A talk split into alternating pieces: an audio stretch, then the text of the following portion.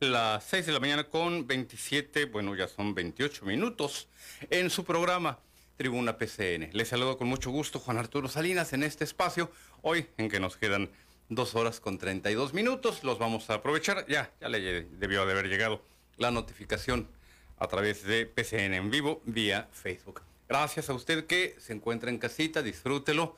Pues ya el arranque del fin de semana, hay quien desde este instante ya está destapando sus respectivas bebidas espirituosas. Gracias a usted que se encuentra en camino, es hora en la que todavía hay ya un tránsito vehicular eh, más fluido. A eso de las 7 ya está imposible en algunos puntos, usted lo sabe.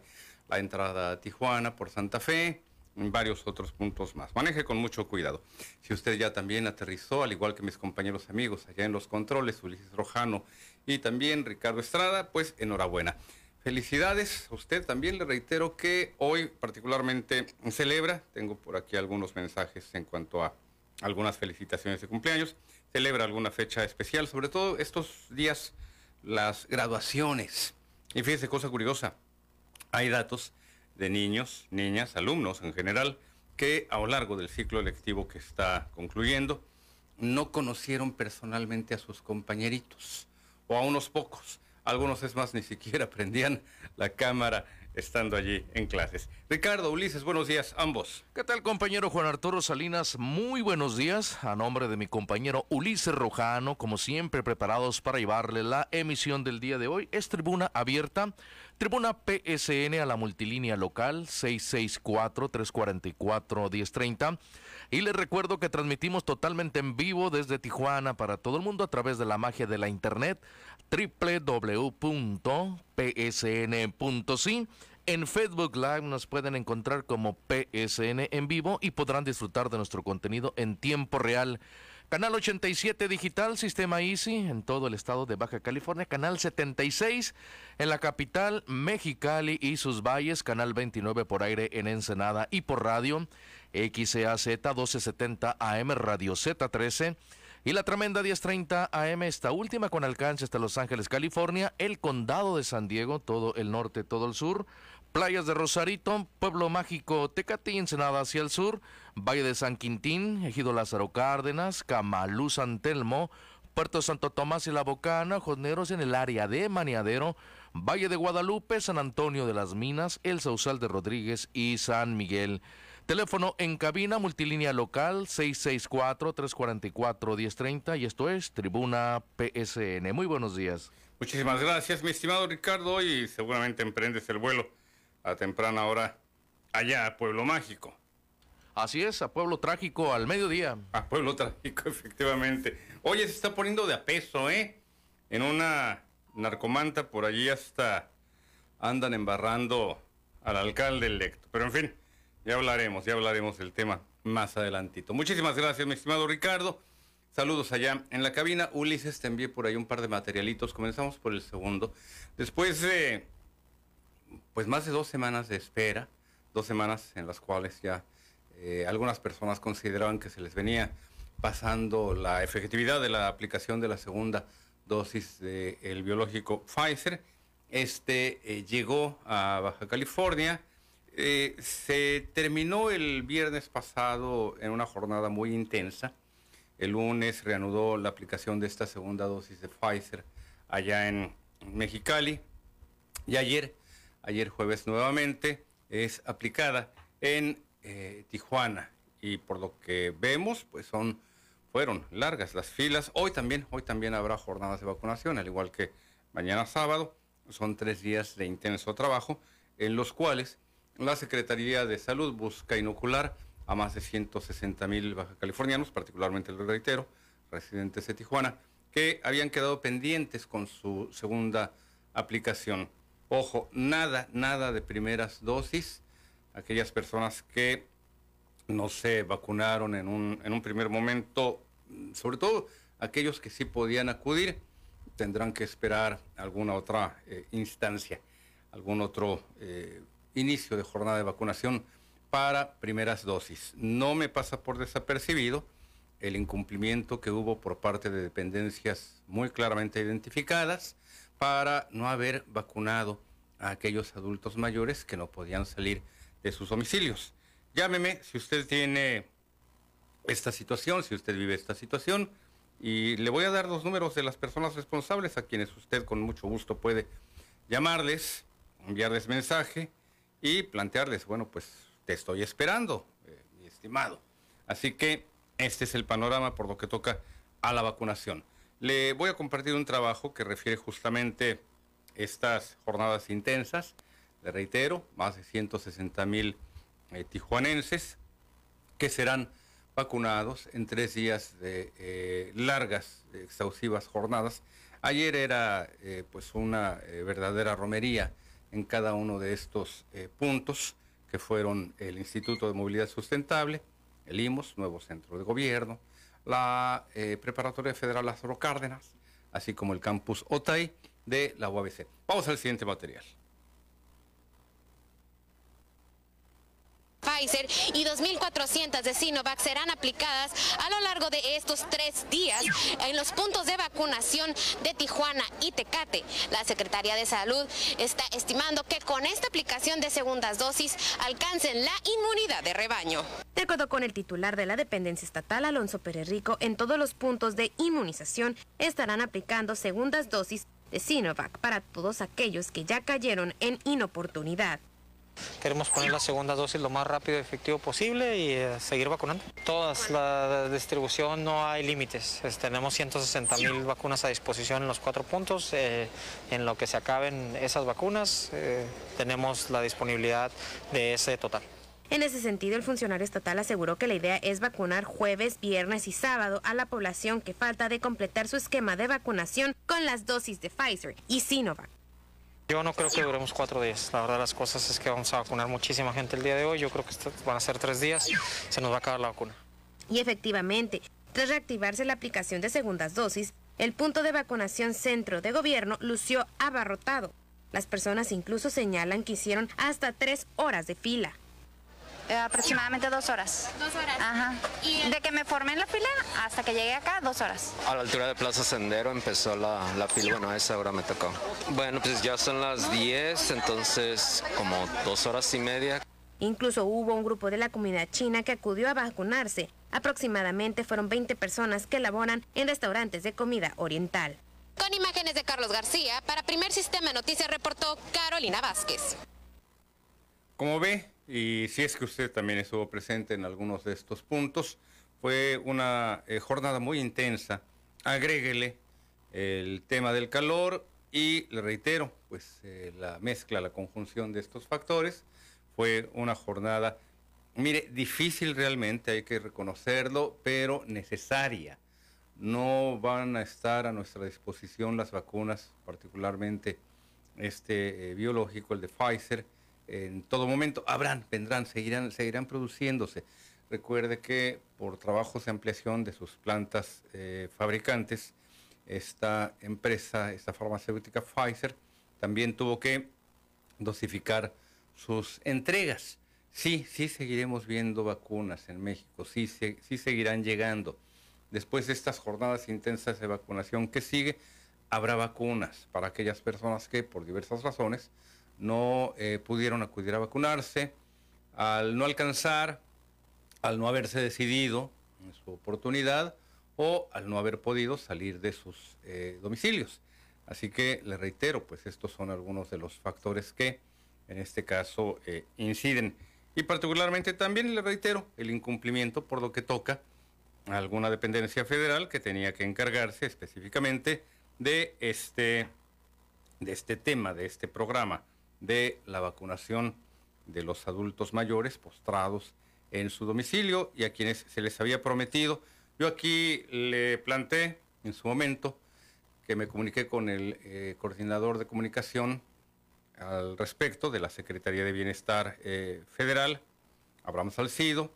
Le pedí los datos porque ya había recibido varias llamadas, entre ellas la de don Ricardo Sánchez por señalar de algo, la de la señora María Bocanegra, quien también, pues ya desesperada, ella acudió por su cuenta eh, con muchas dificultades para salir de su hogar, subió a un vehículo, la llevaron a vacunar, pero estaba, y le reitero, con toda razón, muy, eh, muy molesta.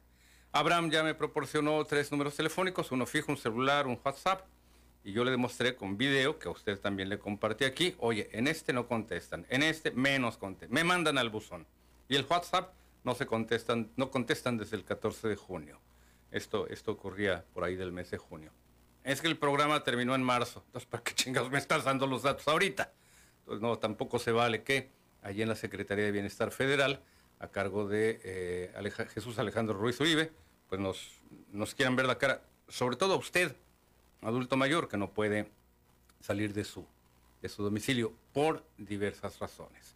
Así que le reitero, este, este es el panorama. ¿Qué pasa al nivel general, al nivel global después de esta eh, vacunación? Tenemos el siguiente eh, video, el que te había enviado también, mi estimado Ulises, a ver si me ayudas con él, porque la idea, la idea es precisamente lograr la vacunación de la población en la frontera, no solamente Baja California, aunque es el estado, y así lo han reconocido las autoridades, el propio presidente Andrés Manuel López Obrador, así ya lo había referido, Baja California sería la primera entidad, incluso antes que algunos otros estados que comenzaron su, trabajo de vacunación eh, con mucha antelación, con mucha anticipación que nuestra entidad. Pero la frontera es crucial para, punto uno, reactivar eh, los cruces llamados no esenciales y punto dos, lograr, lograr que esta inmunidad de rebaño ayude también a sellar la frontera al virus, a este maldito bicho, y que de allí hacia el centro de la República los casos, los contagios sean cada vez menores. No crea que el panorama pinta tan fácil.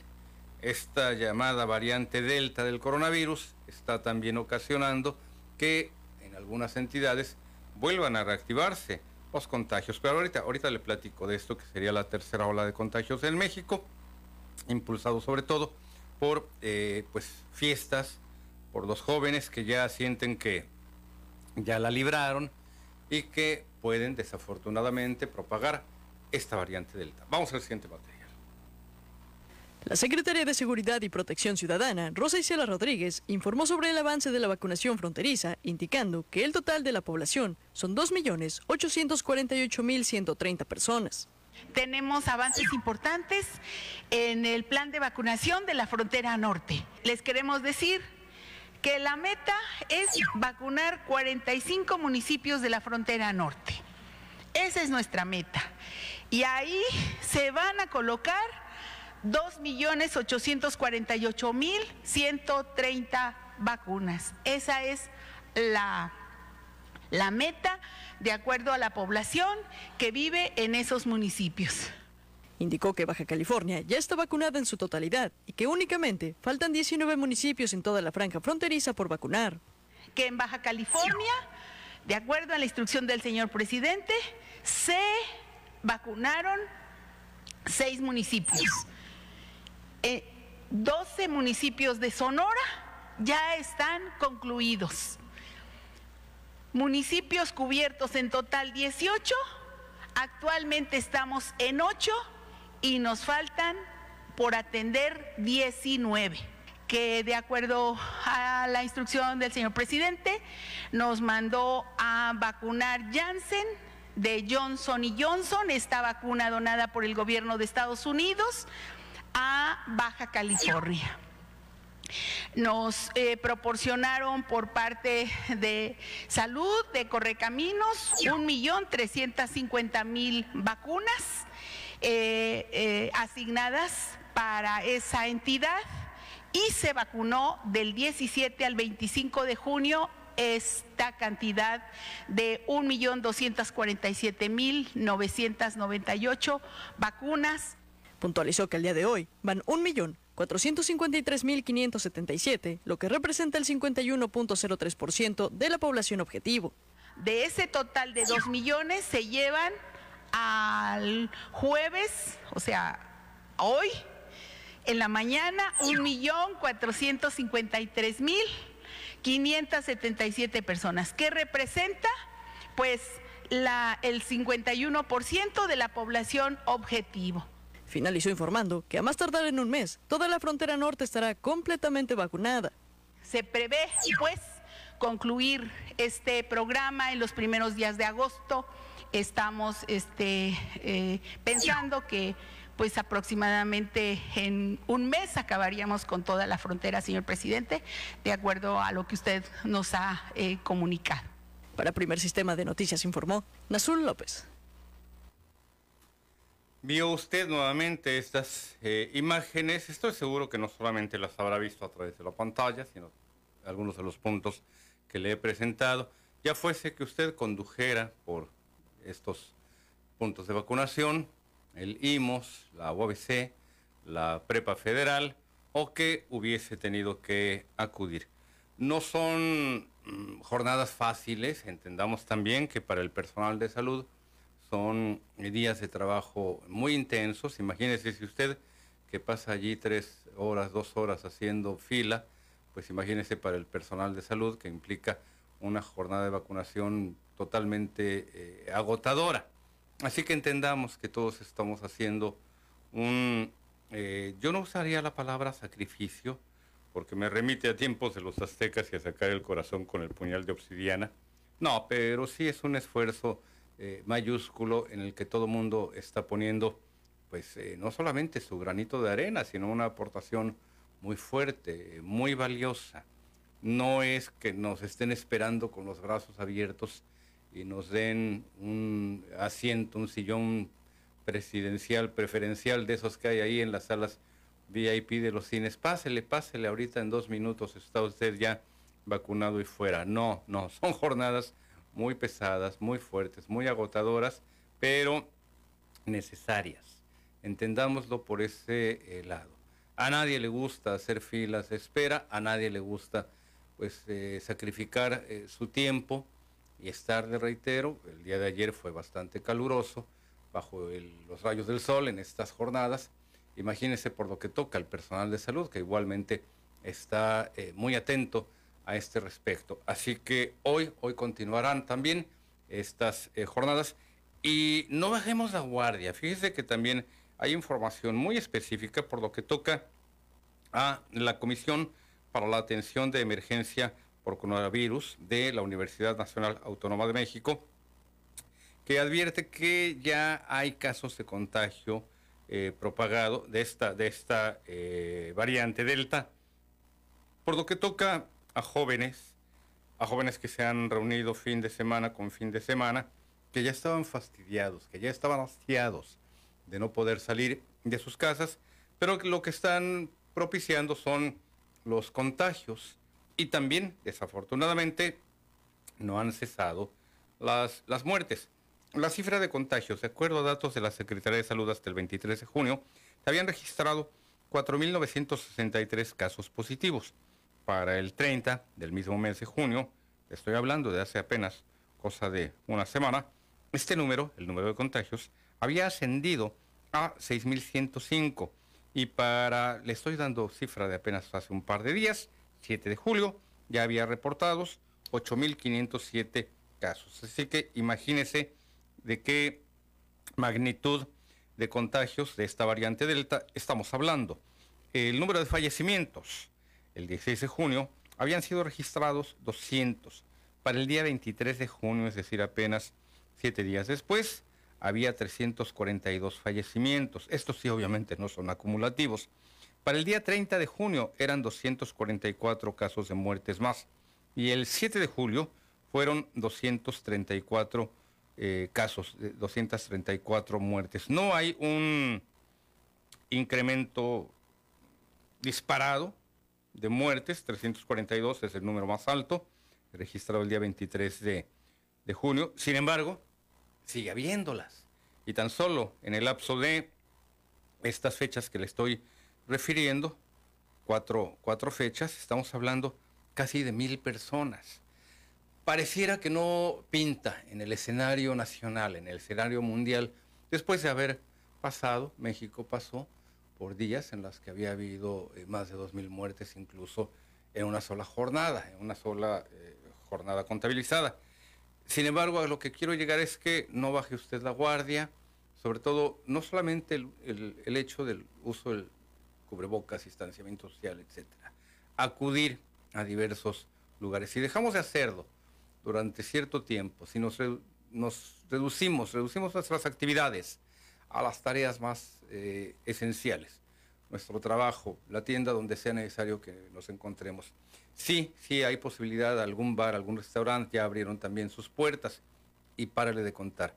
Lo grave del caso, fíjese usted, son las reuniones y particularmente, como lo advierte eh, este, esta eh, Comisión de Emergencia de la UNAM, los jóvenes son este nuevo foco de contagio.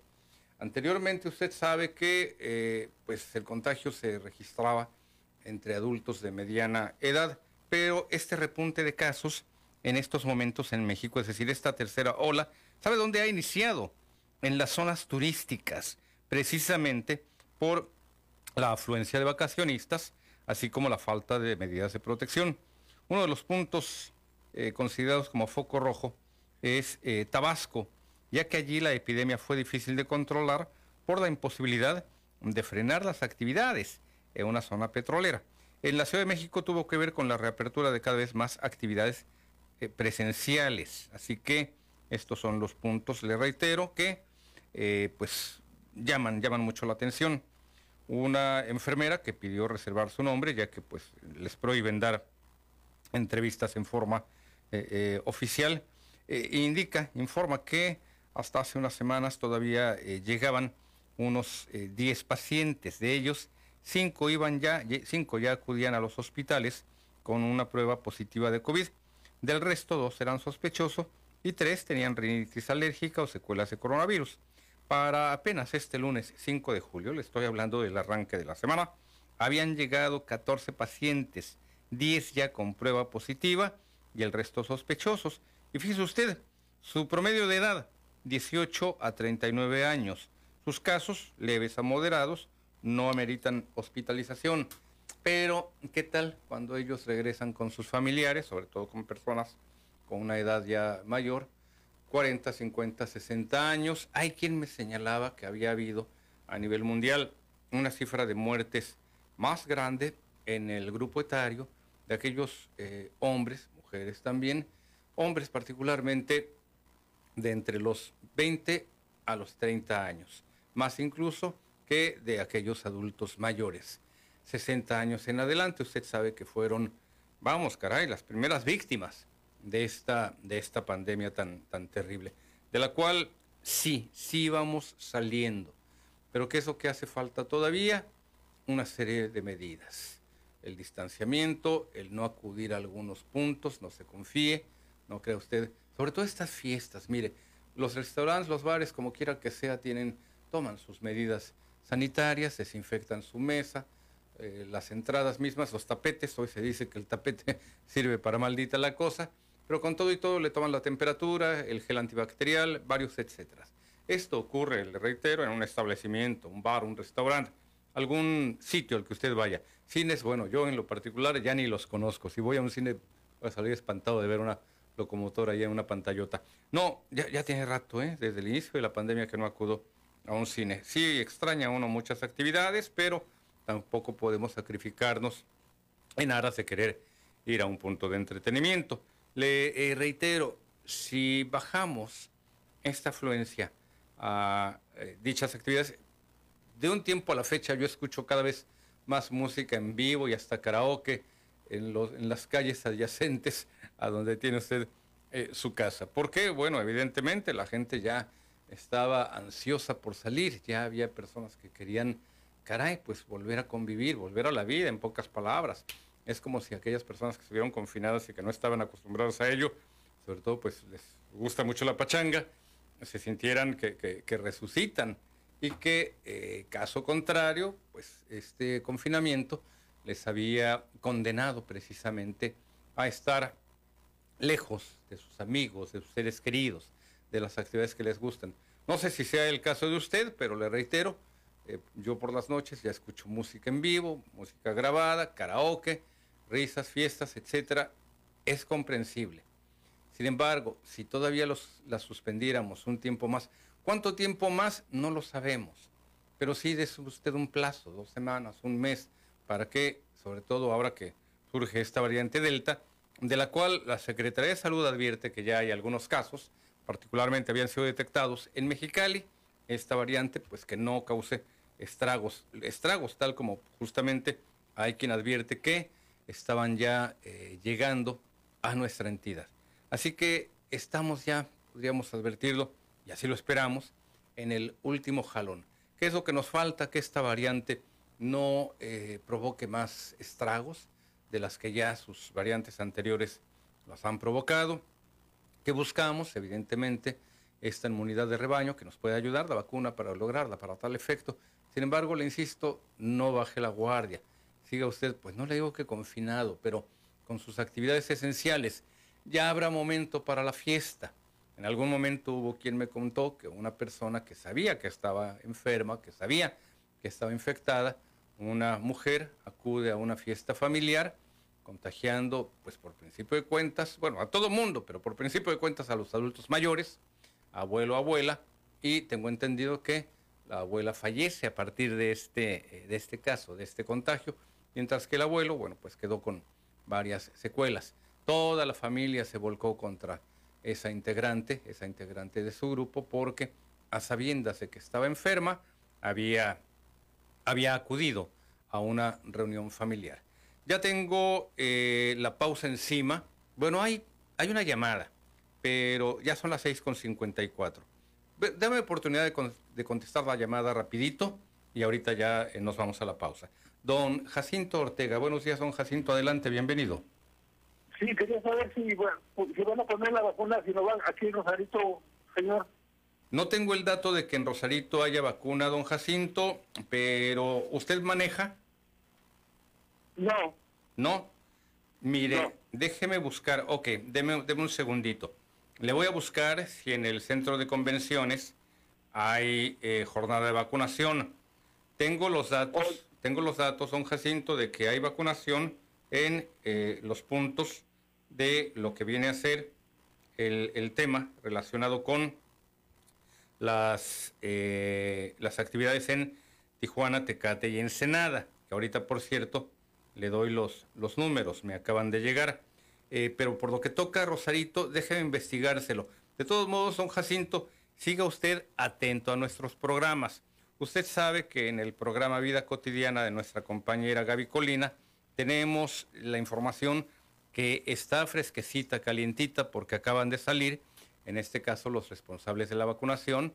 Vaya, dicho de otra forma, el secretario de Salud, Alonso Pérez Rico, sale a eso de las 8.30, 9 de la mañana de eh, la reunión de mesa de seguridad de Baja California y ya va dando los datos. No tengo el dato de Rosarito, don Jacinto, pero por lo que toca a eh, Tijuana, usted puede acudir desde ya, arránquese a la Preparatoria Federal Lázaro Cárdenas o a la UABC Campus Tijuana o al centro de gobierno. Los tres puntos, la Preparatoria Federal no le queda tan lejos.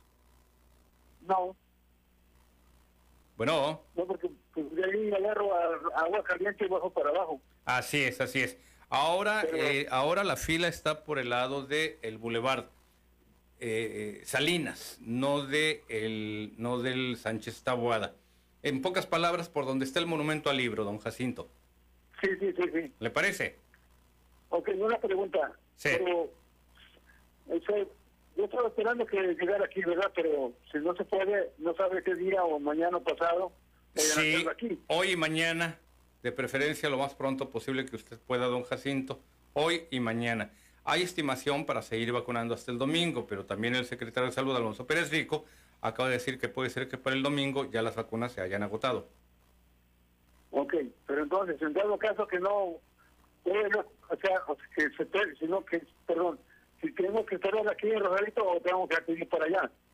Yo le sugiero que acude aquí a Tijuana, don Jacinto, ah, para no dejar pasar más tiempo. Sobre todo por la necesidad de que usted, eh, en su caso, ya me imagino que recibió su, su primera dosis, que no se le pase más el tiempo. Seguirán llegando vacunas, seguirán llegando vacunas, pero aquí ya estamos en un tema relacionado con el tiempo. Sí, porque ya van de más de dos meses está todavía eh, ya en la colita del desfase. Eh, ¿Cuál le aplicaron, don Jacinto? Sinovac. Perfecto. Eh, Sinovac tiene un buen, un buen espectro de, de- de tiempos de espera, don Jacinto. Yo le sugiero, vaya a la Preparatoria Federal de Sao Cárdenas. Hay filas, prepárese, eh, hágase del ánimo, véalo usted como una actividad necesaria, pero pues realmente, realmente es muy conveniente que, que- que acuda usted. No, no, no, no pierda este eh, su tiempo además, acuda y va a ver que con todo y el tiempo que usted le tenga que dedicar será por una, por una buena causa, un buen fin, lograr la inmunidad para nuestra Baja California. Eh, volviendo, volviendo, le voy a compartir los datos de aquellas personas que fueron vacunadas. Son cifras bastante eh, altas, bastante considerables. Sinovac, Pfizer, en los centros de vacunación le he referido. Voy a la pausa y regreso con usted en punto de las 7.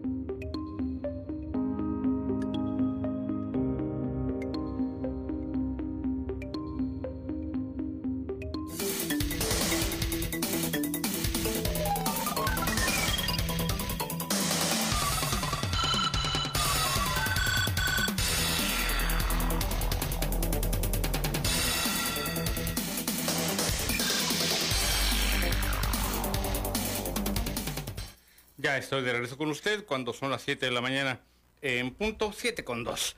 Y nada más, fíjese, para darle una magnitud de lo que viene a ser esta labor tremenda que emprenden, en este caso la Secretaría de eh, Salud, déjeme, eh, déjeme señalarle los siguientes, los siguientes datos. Ulises, te estoy enviando, te estoy enviando por aquí una eh, gráfica y además, por cierto, don Jacinto, para quienes acuden de Rosarito, el propio gobernador Jaime Bonilla nos informa que a los rosaritenses les queda cerca el centro de gobierno, eh, siguiendo por el Boulevard 2000. Hay forma, hay forma de abordar también transporte y estos son los datos, le reitero, que en estos momentos le voy a compartir. La vacunación en el centro de gobierno, IMOS, UABC, Campus Tijuana Otay y la Preparatoria Federal Lázaro Cárdenas, así como Tecate y Ensenada. Pero deme, deme oportunidad antes de responderle a don Jesús Figueroa su llamada. Don Jesús, buenos días, adelante, bienvenido. Buenos días, eh, Juan Arturo. Adelante, Jesús. Oye, Juan Arturo, este, este, un, este, un, ¿cómo te diría?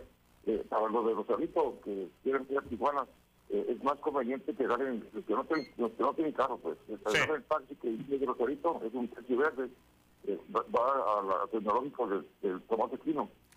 Por la eh, entonces es más conveniente que dejar el taxi de, del verde que va hasta el tomate Aquino y el tecnológico de ahí. Sí. Y pues pasa por la medicina ahí y vuelta, así que pues es mejor. Entonces, para lo que es el caso de transporte público, don Jesús, usted recomienda tomar el, el taxi verde. Exactamente, que viene de Rosarito hasta el tecnológico del Tomate Aquino. Y ahí ya le queda cerca la UABC. No, pues ahí pasa por ahí frente. Sí, sí, así es, así es, ya enfrentito le queda. Gracias por el dato, don Jesús, porque efectivamente eh, no es lo mismo el tema del transporte eh, particular que el transporte público y este eh, taxi que usted señala.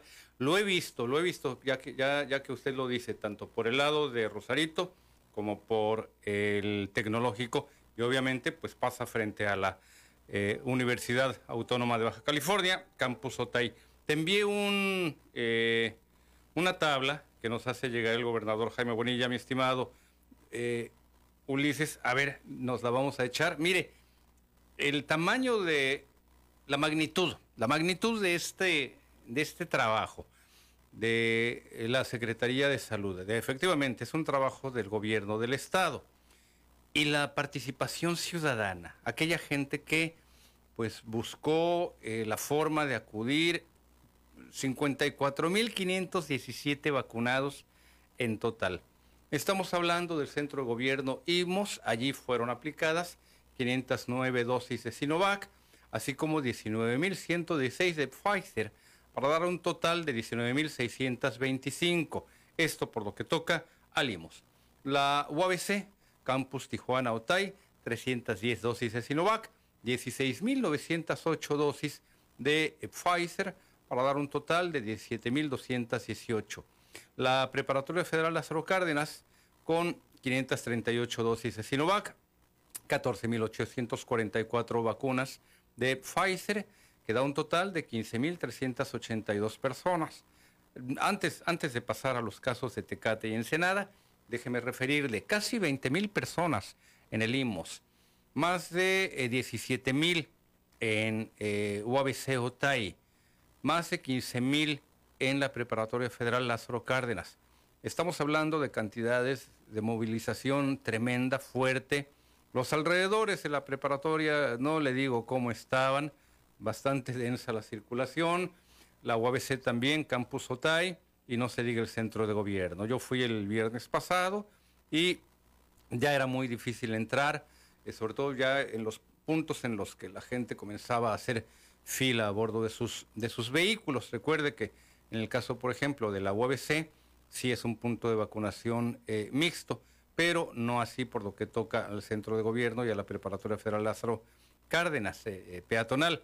Pero le reitero, estamos hablando de casi 45 mil personas tan solo por lo que toca a Tijuana. Si nos seguimos con lo que es Tecate, el Centro de Salud Luis Echeverría, casi 400 personas. El Centro de Salud Tecate Fundadores ya está más hacia la salida. 1.350 eh, personas vacunadas.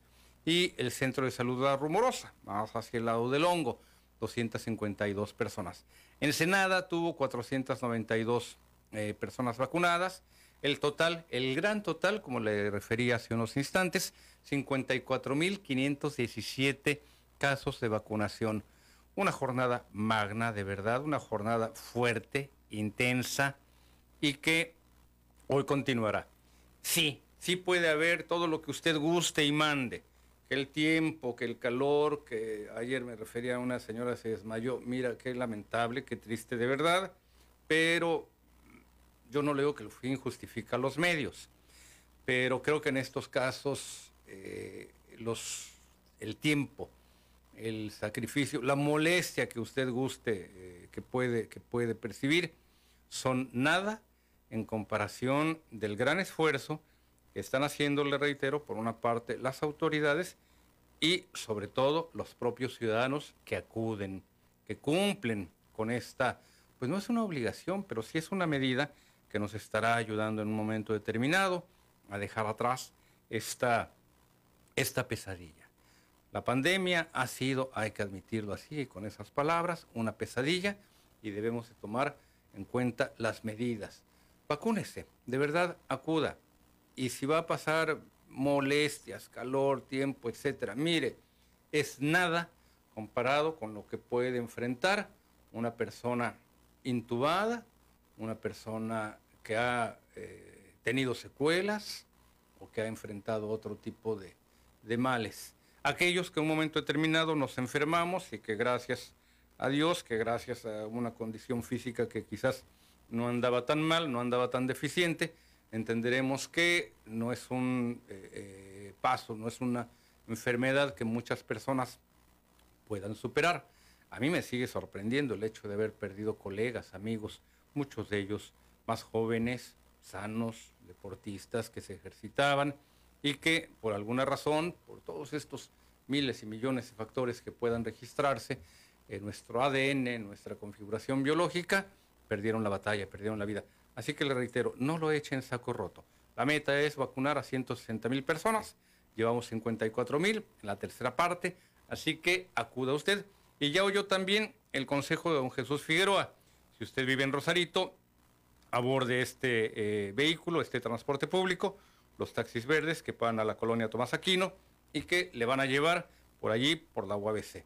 Así que vale la pena el esfuerzo, el tiempo.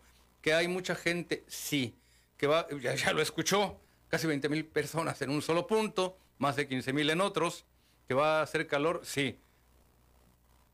Llévese su agüita. Agüita, agüita de verdad, ¿eh? no, no otra cosa. Don Ramón Fuentes, buenos días. Adelante, don Ramón, bienvenido. Buenos días, Juan. Adelante, don Ramón. Bueno, pues como siempre, saludándote. Pasando lista, que me hace que ahora sí se gana el pollo de la rifa o el, o el calendario. Qué bueno fuera. Ya los de cuándo. ¿Eh? Ya los de cuándo. No, no se cree, a veces nos falla. Oye, Juanito. Dígame. Fíjate que eh, está muy interesante todo lo que estamos viviendo en estos momentos, en estos, en estos días, porque ese, esa, esas broncas ahí en Aguililla, y en Chiapas, sí.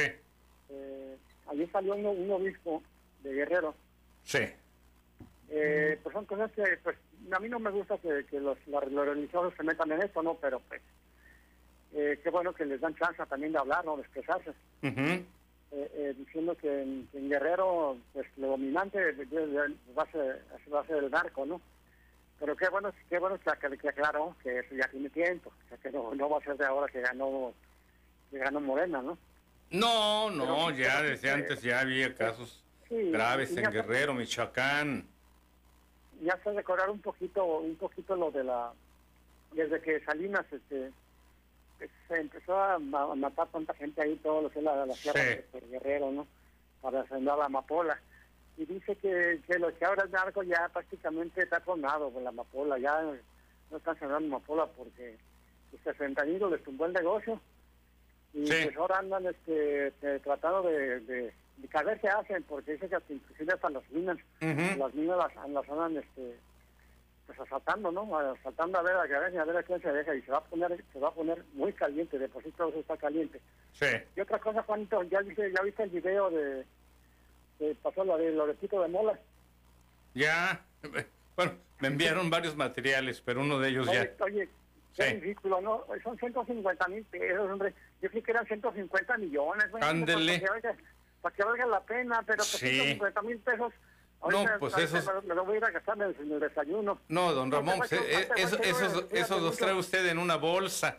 Mire, evidentemente, algo que quieren hacer eh, los chayoteros, lo- los de gran calado, los de nivel, Loret, este, López Dóriga y el otro hocicón, ¿cómo se llama? Luis Gil, y siempre se me olvida de ser bien codo. Pero ellos quieren, por una parte, magnificar este tipo de casos, eh, distorsionar información, dar a conocer datos y, situaciones que contradigan o contrapongan lo propuesto por el gobierno de López Obrador. Esa es su, su misión. En pocas palabras, para eso les están pagando, don Ramón. No crea usted que lo están haciendo por, por hobby, no lo hacen por gusto. Mario Delgado respondía en el sentido de que ellos habían robado millones. Mire, la cantidad que sea eh, son situaciones que tampoco deben de permitirse. Lo que sí es un hecho, don Ramón, lo que sí es un hecho bastante claro, es que van a buscar este tipo de materiales que quieran evidenciar una incongruencia entre lo que se dice y lo que se hace desde el gobierno federal.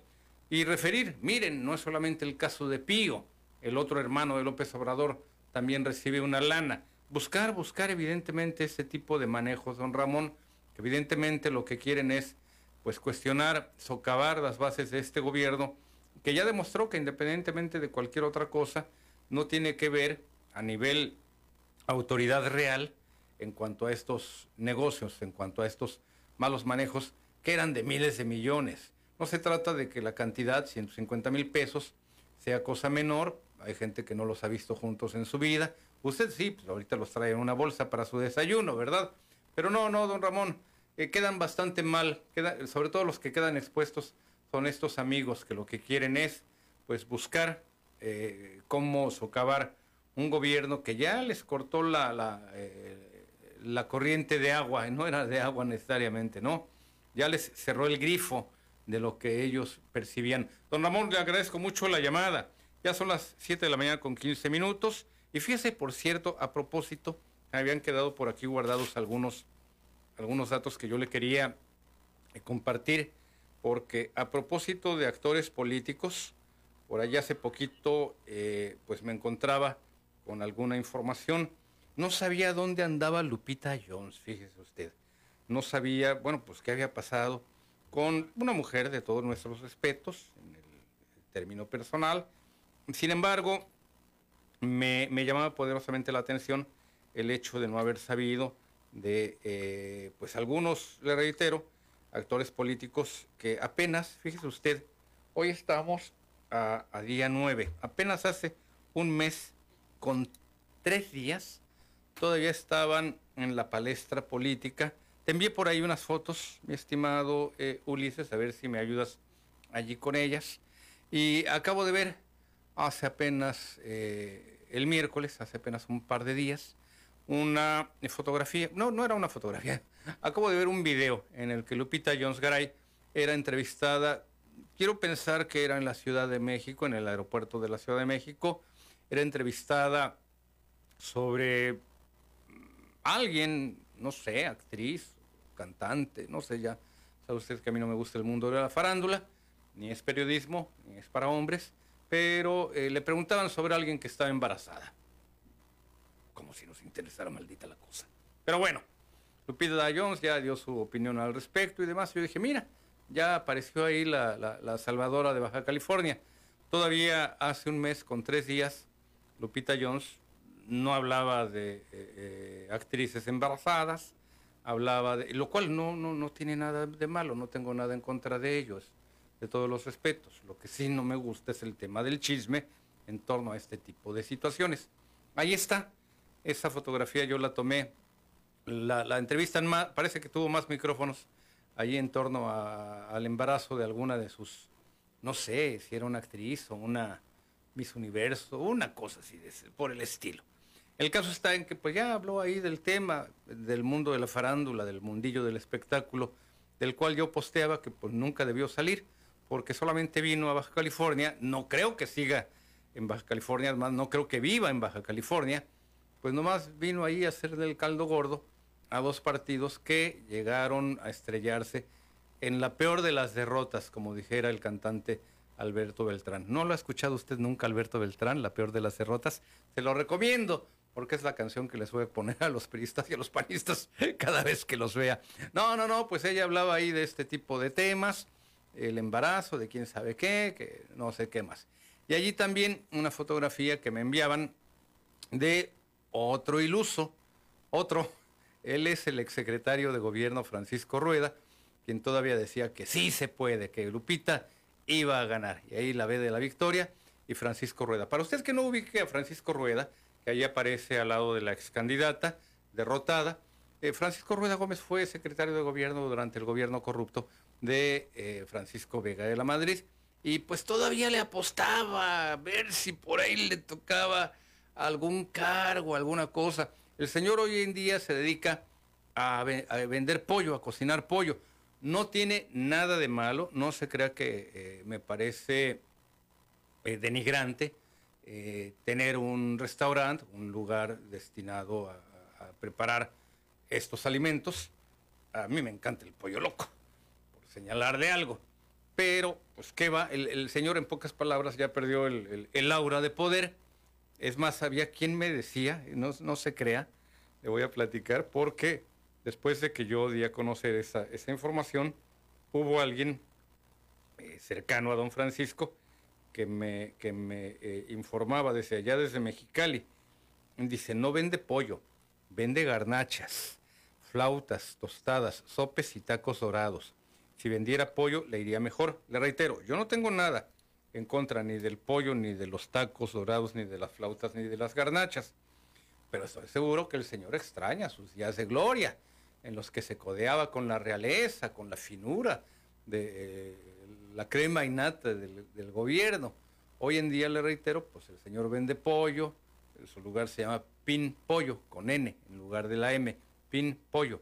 Pero, eh, pues ya, ya, ya el Señor ya pasó a ser un cero a la izquierda en materia de poder, ya no hay quien voltee a verlo, ya no hay quien le eche un lazo, como decía por ahí Borola Tacuche en su, en su revista, don Gabriel Vargas, pero le, reitero lo que es perder el poder, lo que es perder mm, las influencias, en pocas palabras esto, el poder, el aura que da el poder y el señor pues, hoy vende pollo, flautas, tacos dorados y garnachas ya se me están antojando. Y le reitero, no tengo nada en contra de ello. Me fascinan, junto con los guaraches, las tortas, las memelas, los peneques y los tamales. Pero pues, una cosa es esto, eso y otra ser el secretario de gobierno. Como que no le daba el intelecto para otra cosa. Que venda apoyo. Vamos a la pausa, yo vuelvo.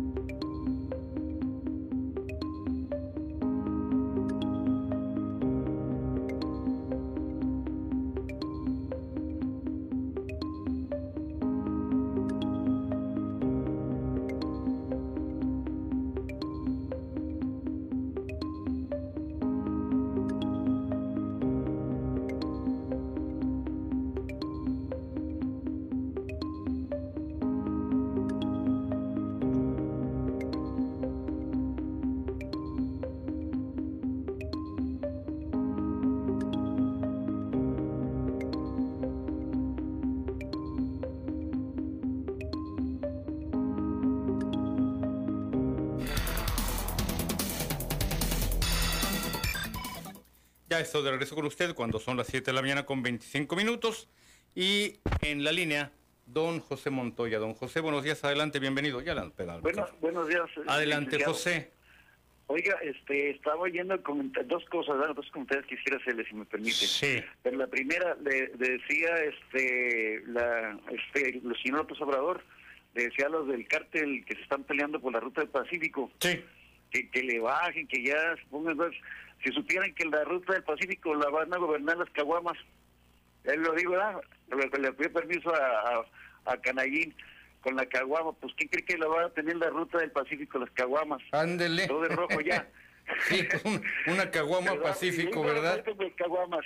Oiga, y, y otra, este, con respecto a Jorge Han, que, lo van a mandar a la universidad para que se porte, para que sepa ponga a estudiar. políticos, Para que que sepa todos los políticos, ¿verdad? porque son ríos icones, esos de la griega, tanto muerto que hubo, y nadie se da, y por una tontera que se agarran estos, van a mandar a la universidad para reportarse bien, pero que sea parejo. Sí. Hay entre, entre Bonilla y entre Han, que sean los primeros alumnos, para que nos digan de qué se trata. Don ¿Verdad? José, le vamos a pasar justamente un, un- un material a este, a este respecto. Le agradezco mucho Ah, la bueno. llamada. Por aquí tenemos ya precisamente. Perdón. Buen día. Ah, creí que iba a, abordar el otro material, pero sí, efectivamente abordó, abordó los dos temas, don José. Te envié un video al respecto, mi estimado Ulises, a ver si me ayudas a prepararlo.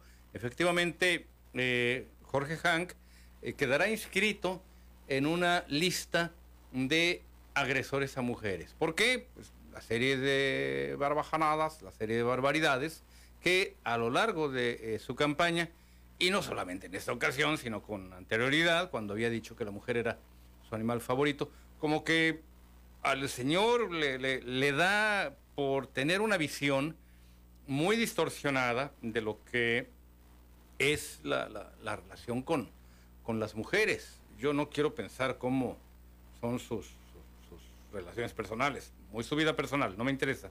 Pero algo, algo hay, algo hay en Jorge Hank que tiende a tener este tipo de conducta misógina y su visión, por más que él quiere, y lo ha dicho, cada vez que hablo digo las cosas erróneas, a la gente no le gusta, no le, no, no le cae eh, lo, que él, lo, que él ve, lo que él piensa de las mismas mujeres. En ocasiones cree que sea ser simpático.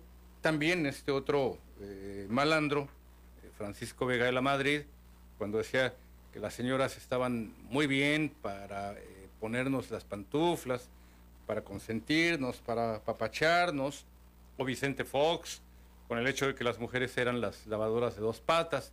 Hágame el favor, ¿en qué cabeza cabe? Mire, si usted, si yo pensamos algo de las mujeres y demás, eh, y está en nuestro fuero interno, oye, no estoy de acuerdo con la conducta de, este- de- de este género, de este género eh, humano, las mujeres, los hombres, etcétera, las variantes que hoy en día tenemos. Pero es una cosa. Sin embargo, para quienes son autoridad o pretenden serlo y todavía decirlo, no le estoy diciendo que se lo queden callado, qué bueno que lo externan para que sepamos también la clase de fichitas que en un momento determinado son y que están escudándose como eh, lobos con piel de oveja, tanto Fox como el propio Vega de la Madrid y Hank, Hank sobre todo que ha sido el más eh, grosero, el que ha proferido más insultos y pareciera que ni siquiera se da cuenta, pareciera que no le pasa por su cabecita loca el hecho de pensar que está insultando a las mujeres y que las mujeres también votan. Esta, esta es una de las varias causas por las cuales el señor fue derrotado por segunda vez. Ya si se postula la tercera, es que ya no tiene abuela. Vamos al siguiente material. Jorge Hanron entrará al Registro Nacional de Personas Violentadoras por sus frases machistas y declaraciones discriminatorias hacia la mujer durante el proceso electoral. Lo anterior fue determinado por la Sala Superior del Tribunal Electoral del Poder Judicial. En la resolución quedó asentado que el ex candidato a la gubernatura del estado por el partido Encuentro Solidario tendrá que pedir disculpas de manera pública y tomar un curso de género. Tras darse a conocer lo anterior, el gobernador del estado, Jaime Bonilla, aseguró que fue absurdo que una persona generadora de violencia fuera candidato por la gubernatura del estado. Dijo incluso que la resolución quedó corta, tratándose de Hank. O sea, una persona que pretendió ser gobernador para asaltar al gobierno, a la población, como lo ha hecho con sus casinos, que ha sido un generador. Ahí le faltó Bando generador de, este de viciosos de juegos, o sea, la gente que los pervierte, los convierte en, pues en jugadores desde muy jovencitos para que caigan ahí como una cosecha, ¿no? O sea, él siembra la semilla del vicio y luego los cosecha acá, quitando los capitales. El gobernador Bonilla aseguró que a pesar de los intentos del empresario casinero en ganar, la población salió a votar por Morena, ya que tuvieron miedo de que Hank llegara al poder. En ese sentido, y quien aplaudió la resolución del Tribunal Electoral del Poder Judicial fue Rebeca Maltos, directora general de la agrupación Gente Diversa, quien interpuso la denuncia por violencia política contra las mujeres en razón de género ante la Unidad Técnica de lo Contencioso del Instituto Electoral Estatal tras las declaraciones misóginas de Han el pasado 26 de enero, cuando aún era precandidato. Se, se culmina el proceso con la sesión del tribunal de ayer, o sea, fue todo febrero, marzo, abril, mayo, junio, pero cinco meses para tener, como quien dice, acceso a la justicia. El Tribunal Electoral el 5 de junio nos dio un, un fallo favorable, pero tuvimos que ir al Tribunal Superior porque aquí a nivel local lo habían desechado el recurso tuvimos que ir al Tribunal Superior de la Federación que mandató al Tribunal Electoral para que nos para que se revisara y se sancionara. Maltos dijo que lamentablemente hubo muchas trabas por parte del Tribunal Electoral de Baja California. Incluso aseguró que si hubieran impartido justicia en tiempo y forma, Hank no hubiera llegado hasta donde llegó, es decir, ser candidato a la gubernatura. Con la resolución de la Sala Superior del Tribunal Electoral del Poder Judicial, Hank deberá ofrecer una rueda de prensa ante cinco medios de comunicación por lo menos para pedir disculpas e ingresará al Registro Nacional de Personas Violentadoras por un lapso de seis meses. Si vuelve a reincidir, será castigado de tres a cinco años sin participar políticamente. Para Primer Sistema Noticias reportó Carolina Vázquez.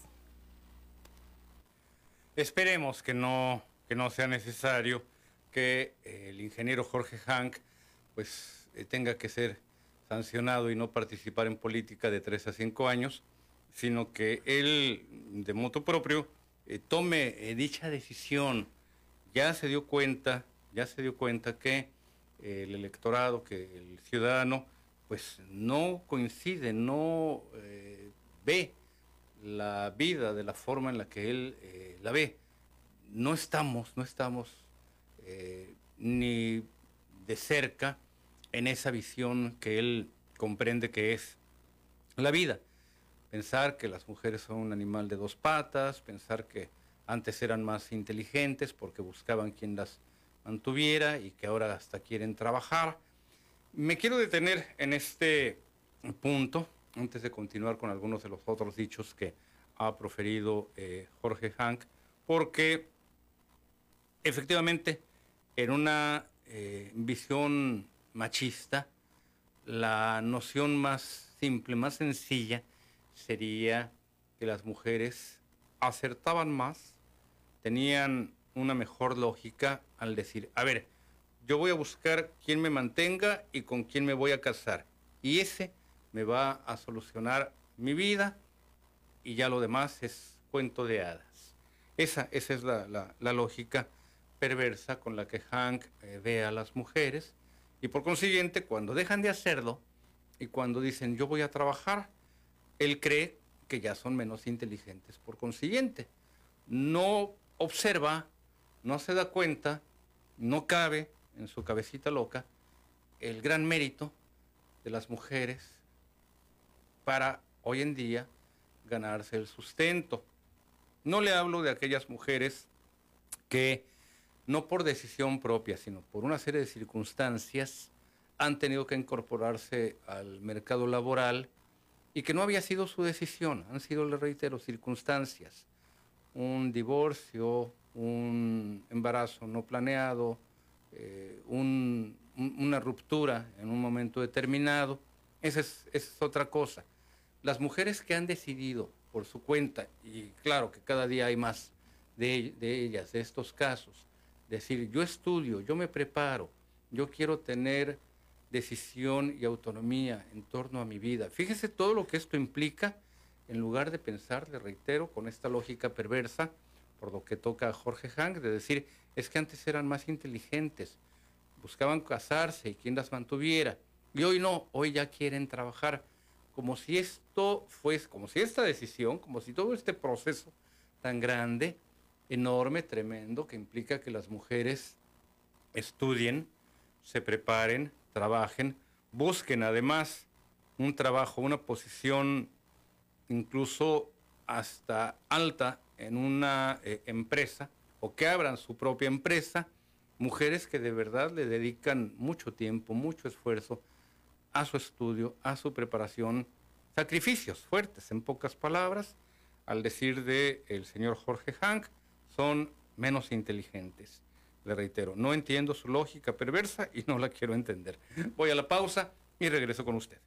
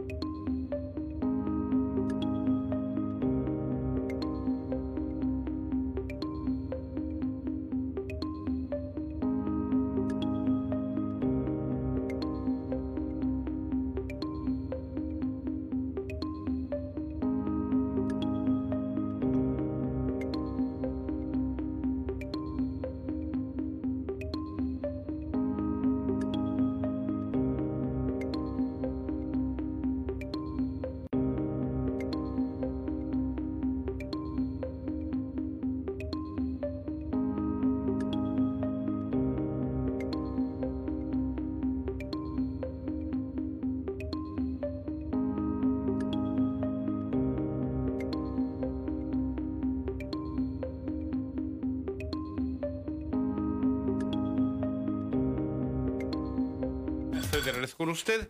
Y en la línea, Victoriano Rueda. Victoriano, buenos días. Adelante, bienvenido.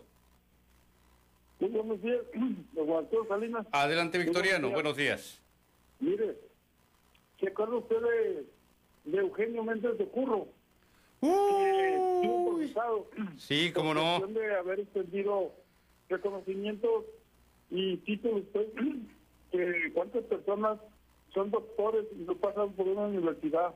¿Cuántos ingenieros y arquitectos? Sí. A mí me parece que Jorge Jandrón es ingeniero, sí. pero fue apócrifo. Sí. ¿De dónde? Porque no pasó por ninguna universidad, yo creo, porque no sabe ni hablar. Sí. Habla puras barbajanadas. Yo creo que ni yo hablo así. Yo, que escasamente llegué a quinto de primaria y no terminé, pero me crié en la calle, lavé carros, vendí chicles, fui bolero, en Sinaloa, en el puerto de Mazatlán. Yo me jodí para ganarme un bocado, para, para comer.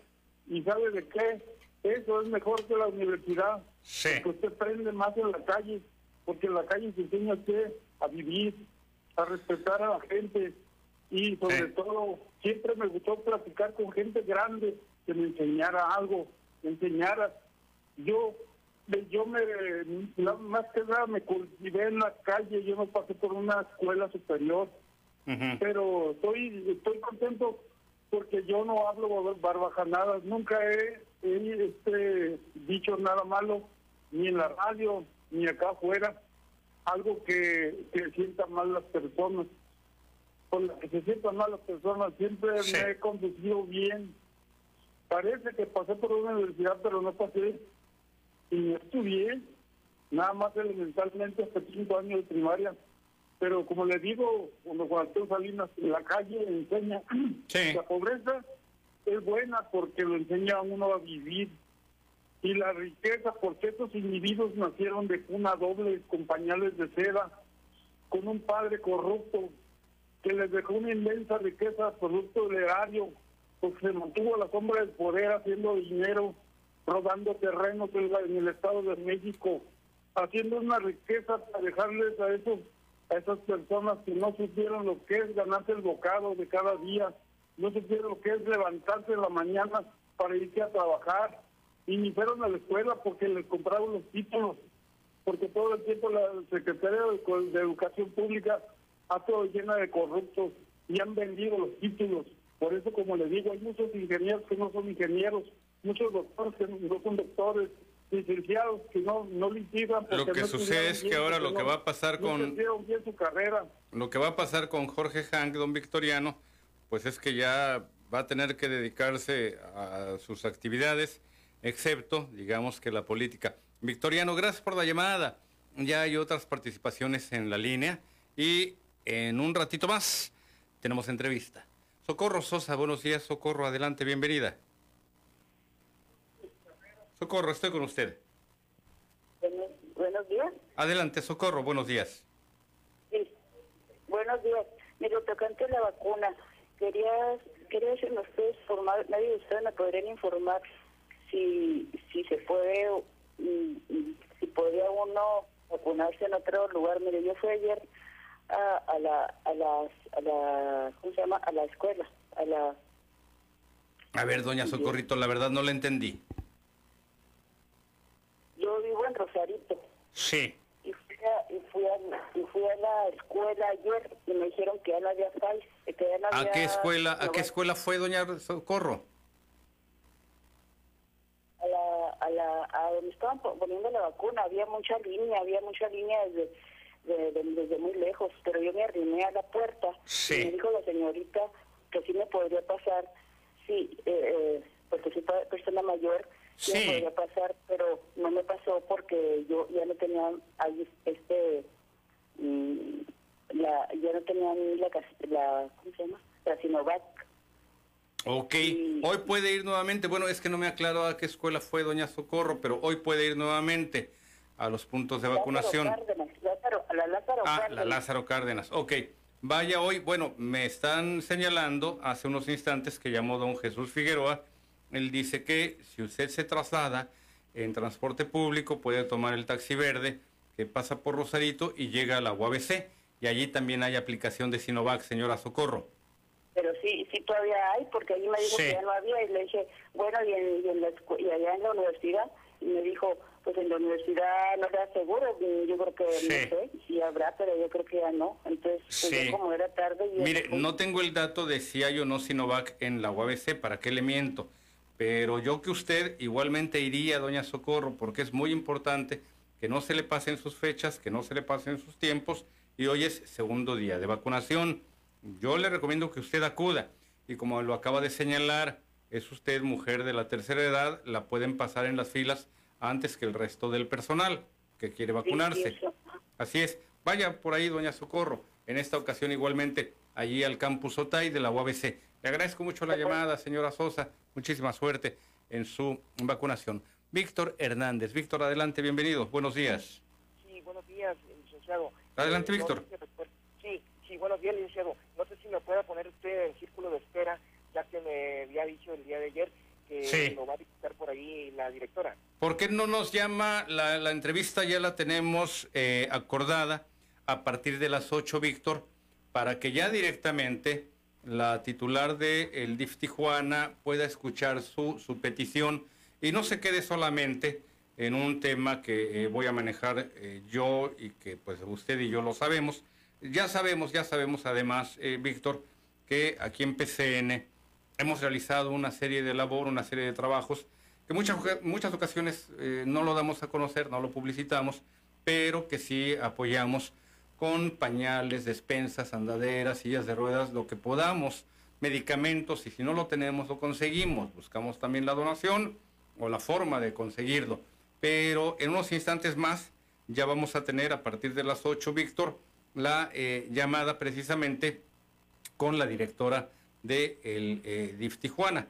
Así que ayúdeme, ayúdeme justamente para eh, llamarnos después de las 8 y con gusto la atendemos. Gracias por la llamada, Víctor. Jorge Horta, un saludo, buenos días. Allá hasta Tecate. Bueno, bueno. Jorge, parece que no tenemos tu llamada por ahí en la línea. 7 con 48. Bueno, en unos instantes más tendremos ya eh, la llamada nuevamente de Jorge Horta, al igual que la entrevista que le estoy eh, refiriendo y que eh, abordaremos varios temas. Mire, le voy anticipando, uno de los que me llama poderosamente la atención es el hecho de que de un tiempo a la fecha, en Tijuana, no sé decirle de otros municipios, ayúdeme si usted tiene este eh, dato. No sé decirle, le reitero, eh, no lo he visto, pero bueno, no soy ningún experto en las calles de Tecate, de Ensenada, de Rosarito. Por lo que toca a Tijuana, es cada vez más frecuente, muchísimo, muy frecuente, encontrarnos con niños, a veces solos, a veces en compañía de algunos adultos, y que están en las esquinas haciendo malabares, me llama, le reitero, poderosamente la atención porque ese tipo de, pues no le puedo decir trabajo, ese tipo de actividad, hacer malabares con pelotitas, eh, vestirse de payasitos, eh, jugar, algunas otras cosas en ese sentido, requiere una práctica. No es que usted llegue al crucero y diga, a ver, voy a agarrar tres, cuatro pelotitas y las voy a eh, girar y las voy a cachar, ¿verdad? No, eso requiere una práctica. Entonces significa que allí detrás hay algo organizado, hay una actividad organizada.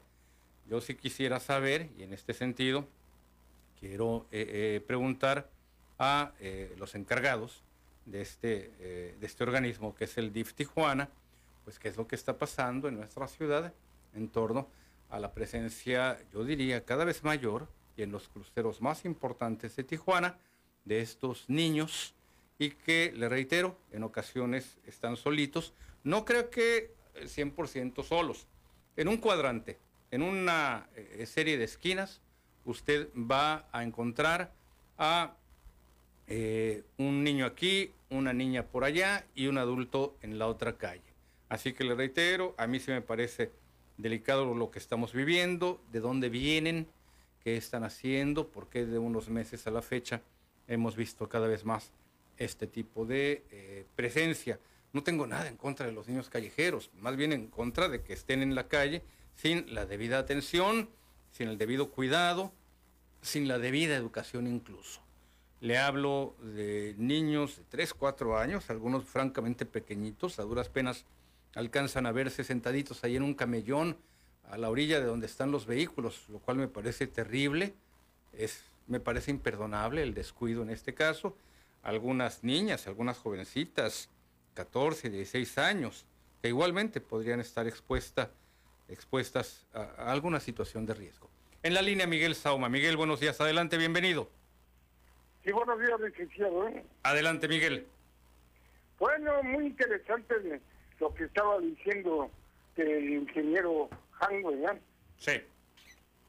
Pues sí, desde luego, es una página muy negra aquí en Tijuana, desde luego. Claro, digamos que es completamente negativo por los casinos que tiene, que induce a la juventud a ser viciosos, a ser jugadores, a nada bueno, desde luego. Y no digamos eh, los centros especiales que vienen de los Estados Unidos, los muy especiales, que no solamente les da el juego allí, sino que les hace acompañar de mujeres, de jovencitas, las llamadas expo. Tal vez por eso tiene esa opinión de las mujeres, desde luego, porque las que andan con él se ha utilizado a placer para sus intereses económicos personales. ¿No le parece, licenciado? Pues eh, es lo que sucede en este tipo de casos, don Miguel, gente que cree que lo que ellos dicen es la ley, gente que cree que lo que ellos eh, piensan de los demás es lo que debe, de valer. Si no digamos antes que, sus inicios de Han, cuando frecuentaban, ¿se acuerda usted de aquel rodeo de medianoche, verdad? Sí, sí. Ahí era un lugar favorito y ya sabe de quién era este lugar, ¿verdad? El tristemente célebre rodeo de medianoche, ¿verdad? ¿De quién era, don Miguel? Pues se decía que era de los arianos. Ajá. Se decía, se contaba. Entonces, era un lugar muy preferido de Harry, siempre se les ve. Siempre se les veía ahí, desde luego. Y por, eso, y por eso después ya le gustó tener sus propios espacios recreativos. Sí, mire. No se, puede, no se puede estar en dos aguas. No, no, no, no. no, Está, digamos, en agua sucia o se quiere estar en agua cristalina. Ándele, exactamente, don Miguel. Le agradezco la llamada y mire, me falta muy, muy, muy poquito tiempo para irme al corte de las de las 8, pero le voy a platicar un, pues más que una anécdota, era una hipótesis que en su momento esgrimió, ya falleció, eh, Felipe Ruanova Zárate. Felipe Ruanova asociaba total y directamente a eh, Carlos Jan González con los hermanos Arellano, con el cártel de los hermanos Arellano. De acuerdo a esta hipótesis de Felipe Ruanova, Hank era el padrino, era el protector de este, de este cártel. Y no sé si primero muere eh, el profesor Hank González y después eh, es asesinado. Es cosa de buscar las fechas, se las puedo tener. Es asesinado en un enfrentamiento con rivales del narcotráfico, eh, Ramón Arellano, y posteriormente cae preso Benjamín. Lo que sí es un hecho es que comienza a opacarse la estrella del cártel de los hermanos Arellano Félix. Y posteriormente, a la caída de uno y a la muerte del otro, surgen nuevas figuras de este mismo grupo, y cada vez más sangrientas, por cierto. El Teo, la Perra, el Muletas y otros, que eh, pues con mucha crueldad se adueñan o intentan adueñarse de la plaza. Mientras que, por otro flanco, llega el llamado ingeniero, eh, hijo de una de las hermanas de los Arellano Félix. Hubo quien pensaba que su madre era eh, la señora de nombre Enedina, no, parece que era otra, otra eh, persona. El caso, ya me mandan a la pausa, pero con esto quiero concluir, el caso real es que Felipe Ruanova manejaba esta hipótesis, que le confiscaron a los hermanos Arellano que valiera la pena. ¿Dónde están los miles de millones de pesos generados por el narcotráfico. Ahí está asegurada la casa, en, no sé si fue Puebla, Tlaxcala, Zacatecas, en donde fue detenido, Cuernavaca creo, en donde fue detenido Benjamín Arellano. Y párale de contar, pero los negocios, los miles de millones, las joyas, etcétera, ¿dónde están? Y esa es una gran incógnita.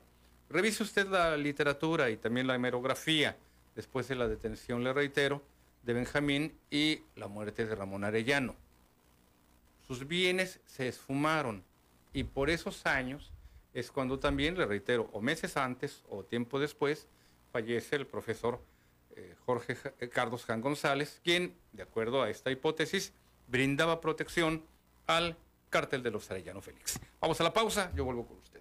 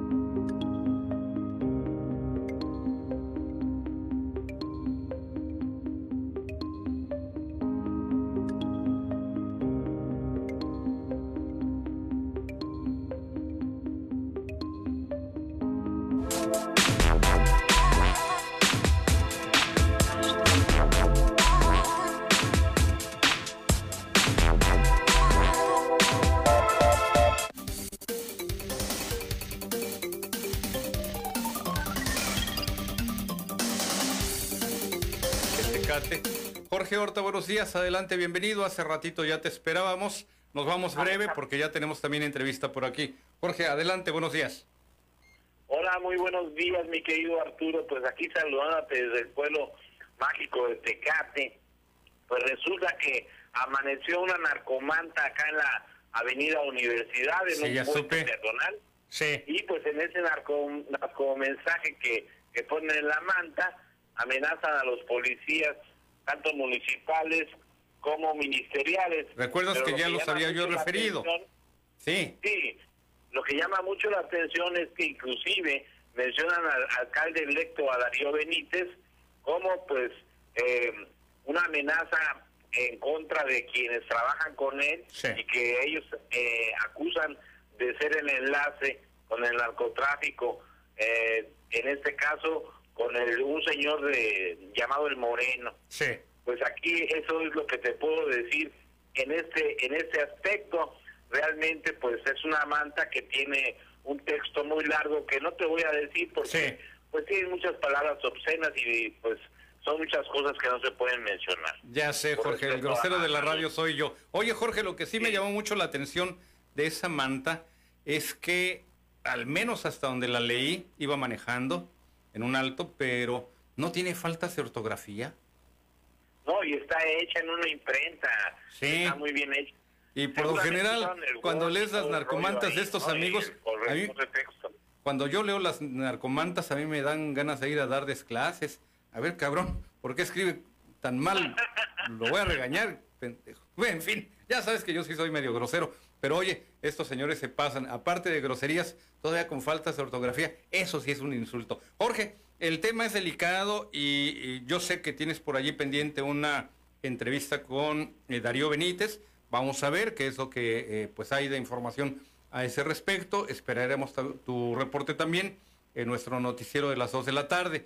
Por lo pronto, un saludo, un abrazo hasta allá, hasta Pueblo Mágico, en espera de que el panorama pues mejore, porque efectivamente, muy lamentablemente, algunas de las muertes de estos policías, las más recientes, eh, lamentablemente estaban vinculadas al parecer a esta a esta actividad. Ya ya tenemos, Sí, ya te mira, envié por allí, mi estimado. te tengo una información muy importante en cuestión de la educación acá con, con Perfecto. las clases que van a, a- a retomarse. Muchísimas gracias. Aparentemente va a ser escalonado. Gracias, Jorge. Vamos a la entrevista. Ya por ahí debes de tener el súper, mi estimado Ulises. Por allí te lo envié. Ya tenemos aquí en nuestro estudio a la directora del DIF Tijuana, María Magdalena Bautista Ramírez. Lo tengo que leer porque está larguito el, el- el nombre. Eh, ¿Cómo te dicen? Pues Magda para los amigos. Magda para los amigos. Magda, buenos días. Adelante, bienvenida. Gracias Arturo, pues muchas gracias por la invitación. Un saludo muy afectuoso para todo tu auditorio.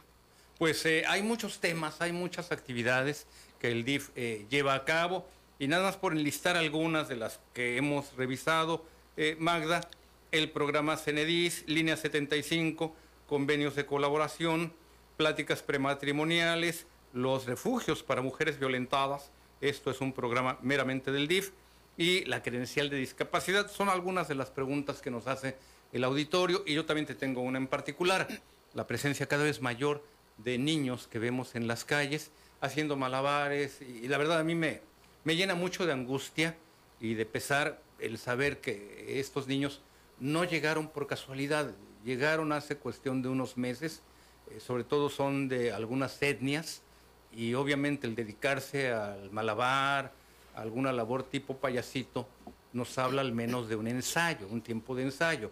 Yo no me pondría en un crucero con tres, cuatro pelotas sin haber ensayado previamente. Ahí detrás hay algo, ahí hay adultos, pero ya llegaremos a esa parte de la entrevista. Claro que sí. Por lo pronto, bueno, hay muchos temas. ¿Cuál es el que eh, quieres abrir para eh, platicar con el auditorio?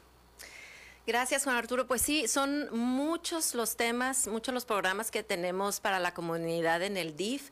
Tenemos cuatro grandes ejes eh, en la institución que son atención a la familia, atención a la niñez, atención a grupos vulnerables y atención a la comunidad. Y a través de estos grandes ejes es que atendemos a diversas poblaciones, ¿no? Y sobre todo a las personas que están en situación de vulnerabilidad. Eh, mencionaste un programa que ha sido uno de los programas que ha brindado servicio a la comunidad a lo largo de esta administración y bueno, históricamente en el DIF, que es eh, el otorgamiento de las credenciales de Sí. discapacidad, ¿verdad? Este trámite pues se realiza cotidianamente en las instalaciones de DIF. Tuvimos pues eh, desafortunadamente todos vivimos el tema de la pandemia y ahí tuvimos una, una pausa en muchos de los programas, pero quiero decirte, eh, Juan Arturo, que eso también nos permitió ser muy creativos para poder darles los servicios a las personas sin que ponerlos en riesgo, ¿no? Entonces implementamos un programa que es el Movidif, lo digamos, lo impulsamos muchísimo durante esta administración debido a la pandemia. ¿Y en qué consiste este programa? Pues es llevar todos los servicios del DIF hasta las comunidades. Es decir, eh, tuvimos que hacer pausa eh, para recibir a las personas en las instalaciones por motivo de la pandemia, pero lo que hicimos es ir nosotros hasta las colonias. ¿A Así- qué iban? ¿Qué llevaban? Llevábamos todos los servicios. ¿Cuáles eran, digamos, los de mayor demanda? La credencial de INAPAM, que es para las personas mayores, la credencial de discapacidad, llevábamos atención médica y lo seguimos haciendo, ¿eh? eh, atención médica, psicológica, jurídica, alimentos. Eh, el programa alimentario se impulsó muchísimo, había mucha necesidad, las familias empezaron, digamos, a sufrir los estragos de la pandemia, perdiendo sus trabajos, también eh, temas de salud, ¿verdad? De que algunos integrantes de la familia lamentablemente fallecieron. Entonces, muchas cosas que, sufrieron las familias desafortunadamente y eh, nosotros lo que hicimos pues fue precisamente llevar los servicios del DIF hasta las colonias. Déjame decirte que hasta el momento hemos llevado 91 91 este, jornadas de Movidif a las diversas colonias de las nueve delegaciones.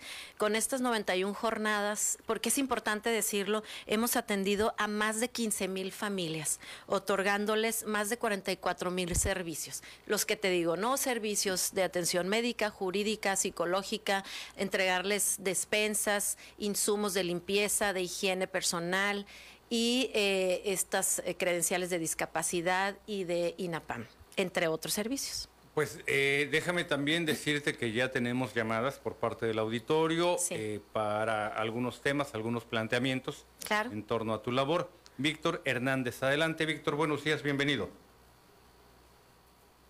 Bueno, bueno. Sí, bueno, bueno, bueno, bueno. lo escuchamos, Víctor. Sí, mire, un saludo ahí para usted, licenciado a su muy gustada tribuna y ahí a, la panelista que es la directora del DIF municipal, la señora Magdalena, un saludo para ella. Eh, este, pues como eh, he estado haciendo la solicitud por medio de su programa, señor licenciado, sobre la cuestión de algunos, buscar algunos apoyos, eh, obviamente como se trate de, de algunas despensas para personas adultas ya de edad avanzada, por supuesto estamos a cargo de cinco abuelitos tres de ellos con edad ya de 80 años en adelante, con discapacidad de, visión, con discapacidad de falta de caminar. Eh, hemos pegado gritos también por ahí, algunas sectas religiosas sí nos han apoyado, pero es algo muy restringido, señor Salinas. Y, obviamente hoy que se da la oportunidad vía su conducto, este, pues estamos haciéndole la petición generalmente aquí a la señora directora que nos pudiera brindar eh, ese gran apoyo que, andamos buscando desde tiempo atrás.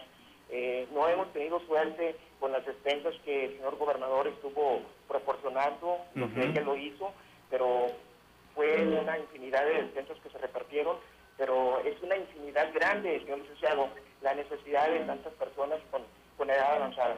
Sí, eh, ¿son de alguna colonia en particular, de algún grupo, asilo, algún referente que nos pueda dar de estos eh, adultos mayores que requieren despensa, Víctor, o en dónde se ubican? Sí, cómo no. Eh, ellos ellos ubican, eh, están en, sus hogares, señor sí. ¿Para qué voy a mentir que los tenemos aquí? No. Somos el conducto, somos la vía para poderles llegarles el, el auxilio. Sí. Nosotros nos movemos con los pocos con los pocos este, apoyos económicos que nosotros percibimos de nuestros de nuestros bolsos. Sí mi, ex esposa este, pues, colabora conmigo, todos lo hacemos voluntariamente sin ningún tipo de, de, sueldos que, que, nos dé el gobierno. Sí, somos fuera... Sí, es voluntario totalmente. Víctor, le, está, sí, le está escuchando la directora del DIF, eh, la licenciada María Magdalena. Eh, Bautista, déjenme eh, preguntarle, no sé, eh, Magda, Sí, don Víctor, claro que teléfono? sí. Sí, exactamente. Mire, podemos hacer dos cosas. Si puede dejar aquí en la producción su teléfono, don Víctor, para nosotros podernos comunicar con usted y coordinar la entrega de los apoyos a, estas personas que usted refiere. También le voy a proporcionar el número de, del DIF, que es el 608-8200. ¿Puede usted comunicarse? Sí, señorita, eso ya lo tengo. Ah, perfecto. Entonces, ¿por qué no me deja su teléfono, don Víctor? Y saliendo yo de aquí de la entrevista, me pongo de acuerdo con usted para llevarle los apoyos directamente. Sí, cómo no. Mi nombre es Víctor Manuel Hernández Ley. Sí, eh, con el área de aquí, Tijuana 664, es un celular, señora. Sí. Este, 664-355-4239. Perfecto. Nos comunicamos con usted y nos ponemos de acuerdo para llevarles de inmediato el apoyo a las personas. Sí, cómo no, sí, yo le agradecería mucho, eh, señora directora, este, este gran apoyo. Como finalmente, insisto, este, también eh, hemos recibido mínimos apoyos de sectas religiosas, pero son artículos de higiene personal. Aquí lo que se requiere es llevarles que comer. Claro que sí, claro que sí, con todo gusto nos ponemos de acuerdo. Nada más que terminemos la entrevista y yo le llamo don Víctor. Muchísimas gracias, señora directora. Es usted muy gentil muy amable. Espero su, su, su, llamada para poderles llevarles este ansiado sueño a estas personas que tanto y tanto lo necesitan con esta pandemia que nos ha azotado fuertemente. claro que sí, y muchas gracias, don Víctor. Nosotros somos un puente, de verdad, este tipo de iniciativas de la ciudadanía que nos refieren casos de personas que tienen alguna situación de vulnerabilidad. Les agradecemos mucho la colaboración. A veces, a pesar de que tenemos estos programas que acabo de mencionar, eh, 91 jornadas en nueve delegaciones parece eh, poco, pero realmente es un gran esfuerzo. Tenemos un equipo de trabajo muy comprometido, pero efectivamente no llegamos a, todo al 100%. Pero este tipo de iniciativas de ciudadanos que detectan ese tipo de, necesidades, entonces podemos llegar a, brindarles el apoyo, don Víctor. Entonces, pues muchas gracias y en un momentito nos ponemos de acuerdo.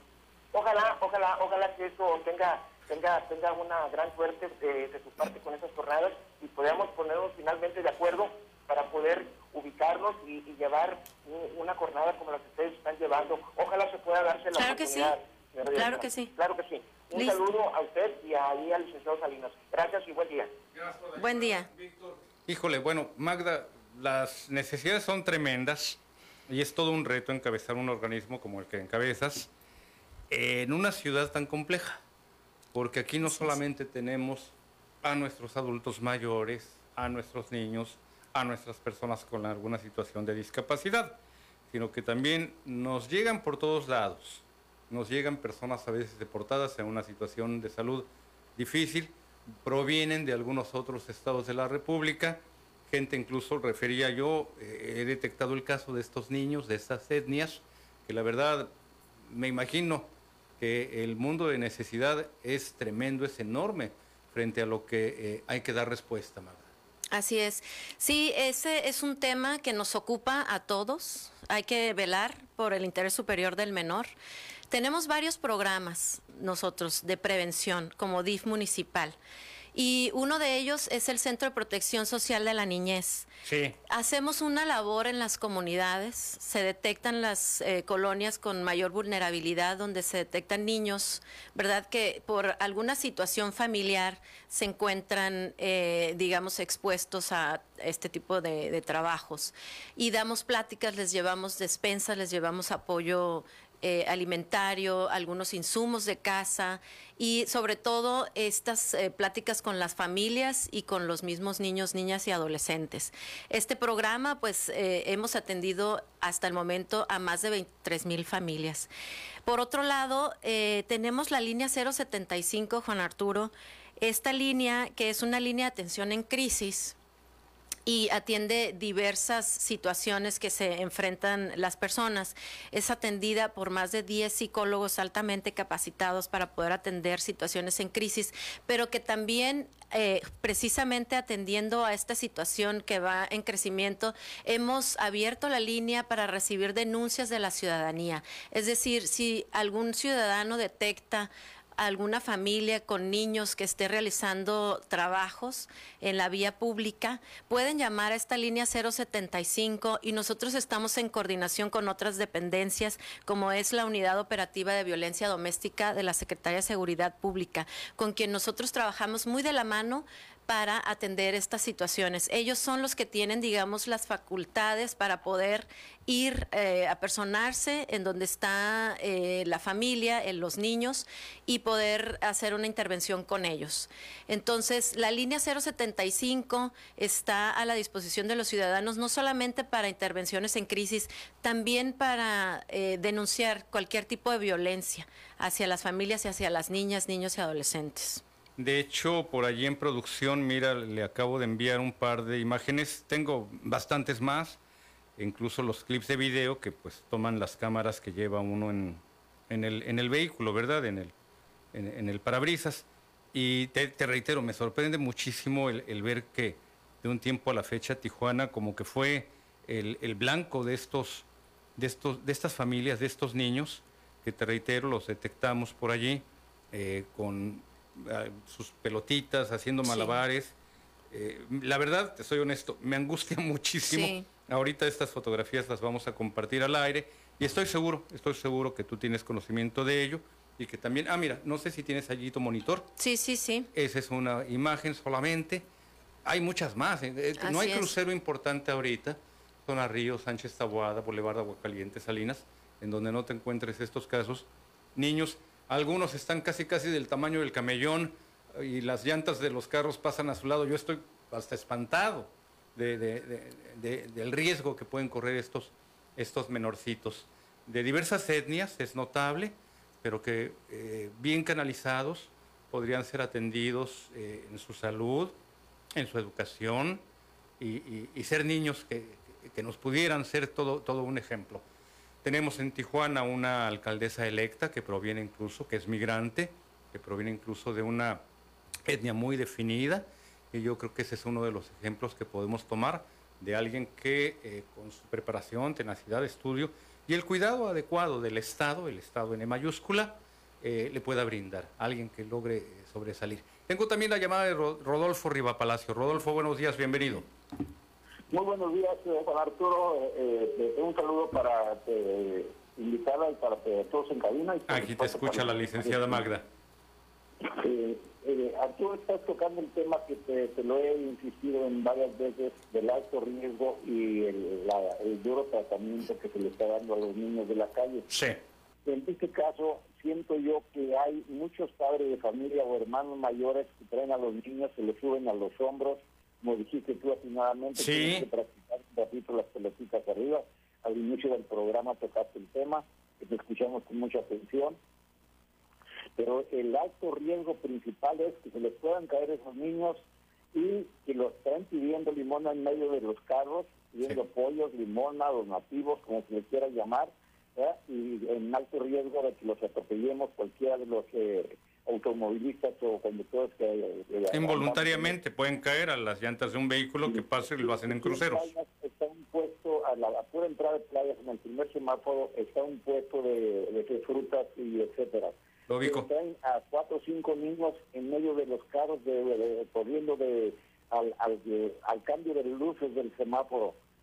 Y en la, el monumento de Sánchez Tabuada, en, en, el río, está una señora con dos niñas y un niño hasta de tres años viviendo eh, en el camino. También lo ubico. yo dos cosas, o que son explotados, habiendo mucha necesidad, y que les están robando la niñez a esos niños que deben de estar en su casa jugando o eh, y en estudiando. Claro que las necesidades son especiales, pero ahí es donde debemos de apoyar al DIF para que nos diga de qué manera podemos apoyarlo, no nada más criticar, sino también de No, no, no, también nosotros aportar algo, poner nuestro granito de arena, Rodolfo. ¿Qué podemos darle al DIF para que a su vez el DIF ayude? Hacemos que siempre tratamos de apoyar un poquito a, nuestro alcance. Sí. Entonces, que, señora Bautista ya le rogamos atentamente, eh, en beneficio, usted fue niña y yo fui niño.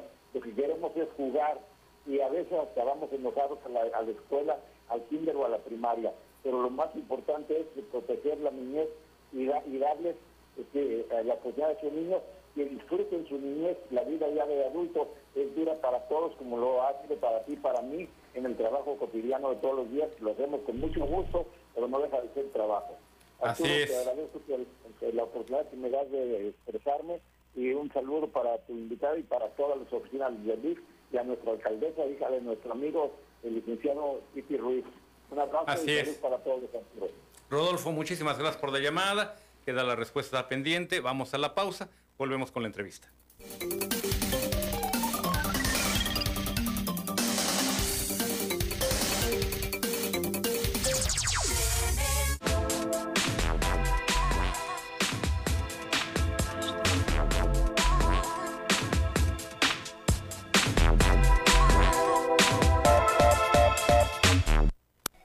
Es la hora de aprender.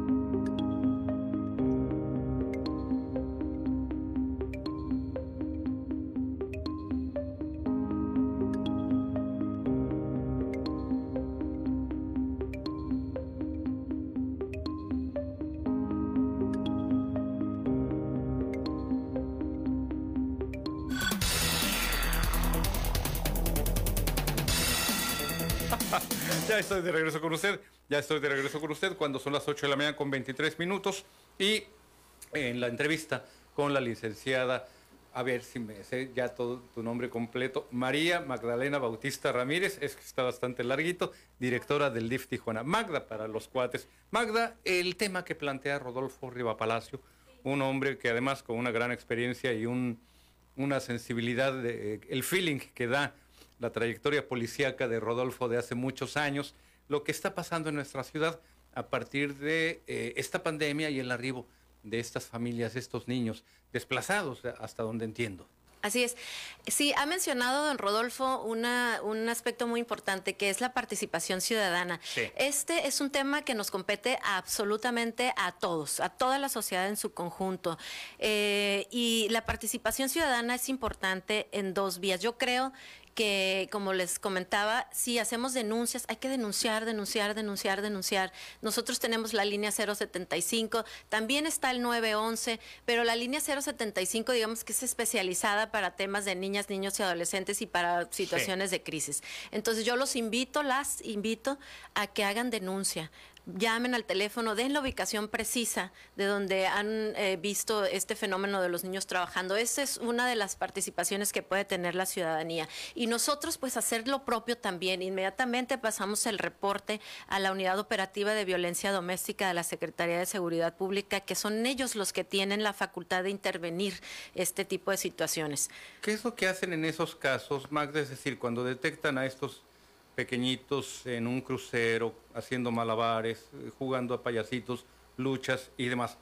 Y te lo pregunto por lo siguiente, eh, como tú refieres, el ciudadano puede hacer la llamada. Yo como director general de la empresa me comprometo a que podamos eh, editar un promocional, un video en el que aparezcan los números telefónicos y la labor que hace el DIF en este sentido. Y hacer el llamado a que la ciudadanía llame y haga Quizás más que la denuncia, el reporte. Vamos a verlo por sí, ese lado. Reporte. Pero ¿cuál es, el siguiente paso? Ya que les llegó la información, la ubicación, la labor a ustedes en el DIF, ¿qué es lo que continúa? ¿Cuáles son los pasos subsecuentes?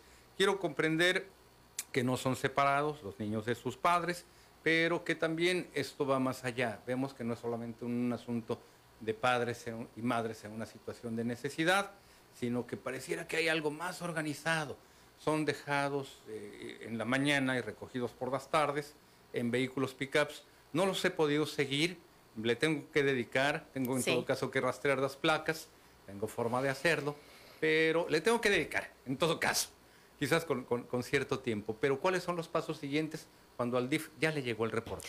Nosotros pasamos el reporte inmediatamente, como te decía, a la Unidad Operativa de Violencia Doméstica de la Secretaría de Seguridad Pública. La unidad eh, se activa, acude al lugar, interviene, tiene un acercamiento con, con, las personas. Si están los padres con los niños, se les invita a que se retiren. ¿Verdad? Si los niños estuvieran no acompañados, entonces es el Estado el que tiene la obligación de darles la protección. Y la unidad tiene la facultad de poder hacer el traslado al DIF estatal. Y el DIF estatal, pues bueno, ya le da esa protección en sus albergues y, realiza e inicia la investigación. Y la investigación, pues consiste en saber si tienen una red de apoyo, si están sus padres, si acuden sus padres para recuperar a sus hijos, hacer la reunificación familiar y entra en todo un proceso de trabajo social, de hacer que los padres acudan a pláticas para padres. Eh, es necesaria la intervención también de la Procuraduría de Protección de la Niñez y la Familia del, DIF estatal. Y en fin, empieza ya otro proceso, ¿no? Una vez que los niños son retirados del, lugar si, no, si están solos, si no están acompañados por sus padres. Si están acompañados por sus padres, se les invita a que se retiren y, se, y, lo hacen, ¿verdad? Sabemos que es una situación compleja porque también hay que tomar en cuenta eh, los derechos humanos, pero sobre todo, y que es la obligación de todos y que tienen que entenderlo los padres de familia, pues es el interés superior del menor.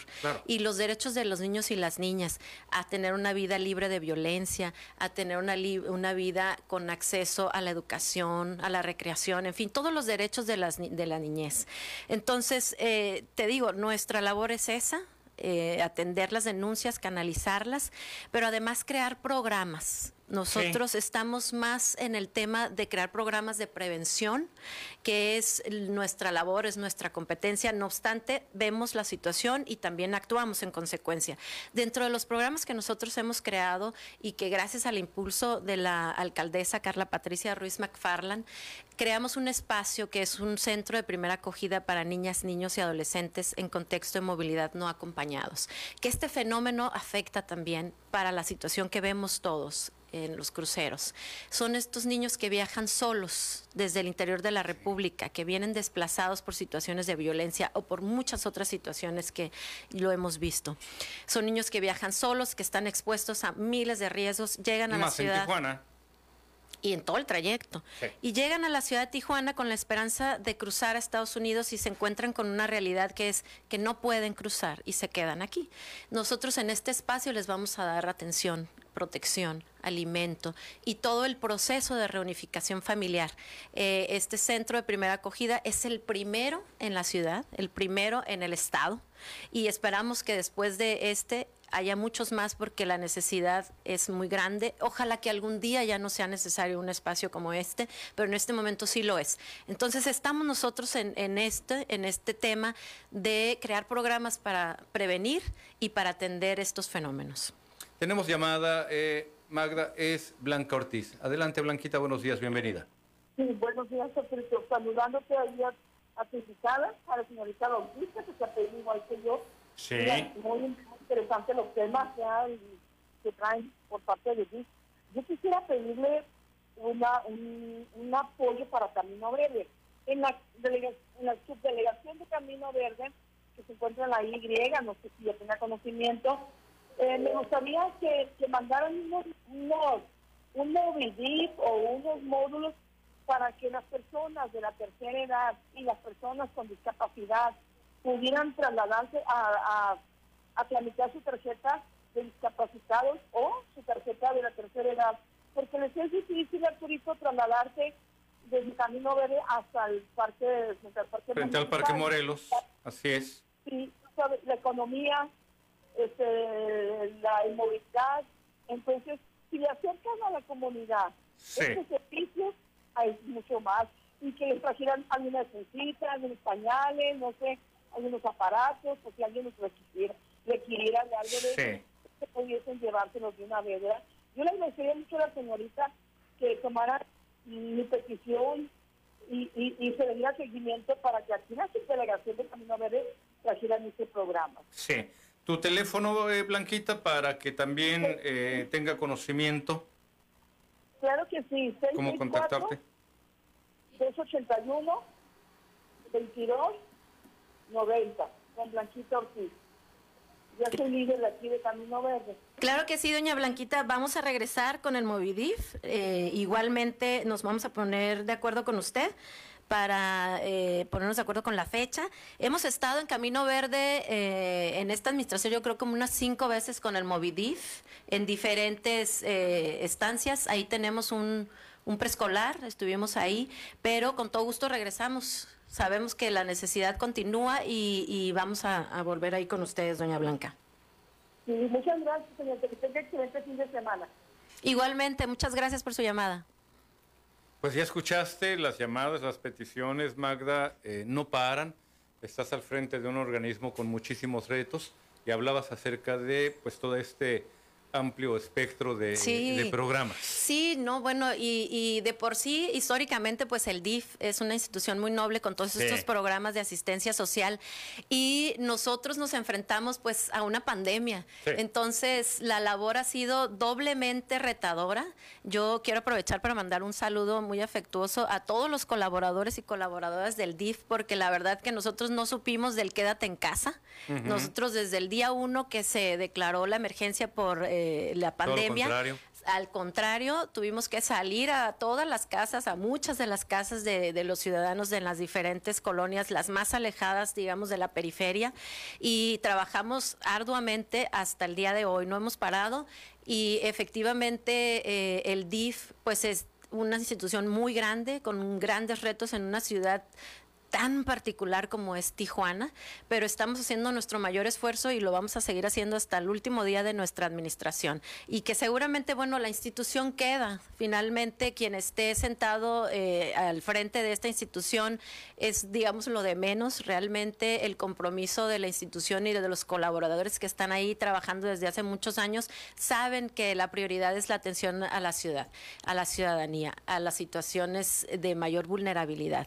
Y en eso estamos. Entonces, yo, por ejemplo, cuando me hablan eh, personas como doña Blanca pidiéndonos el Movidif, me da mucho gusto, me da mucho gusto poder atenderlos, llevarles estos servicios hasta sus comunidades que efectivamente a veces nos han dicho que tienen que tomar dos o tres transportes para llegar hasta hasta el DIF.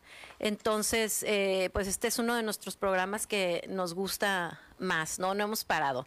Y eh, los trámites de discapacidad, pues también están ahí en las instalaciones del DIF, en la renovación de, la credencial de discapacidad, también pedimos el apoyo eh, cuando eh, fue durante la, el periodo de la campaña de renovación a las nueve delegaciones. Esto también ayudó mucho para que no tuvieran que trasladarse hasta el DIF, ¿no? Y en el tema de discapacidad, déjame también eh, compartir contigo y con tu auditorio otro de los programas que impulsamos en esta administración, que es el primer centro de negocios y empleo para personas con discapacidad.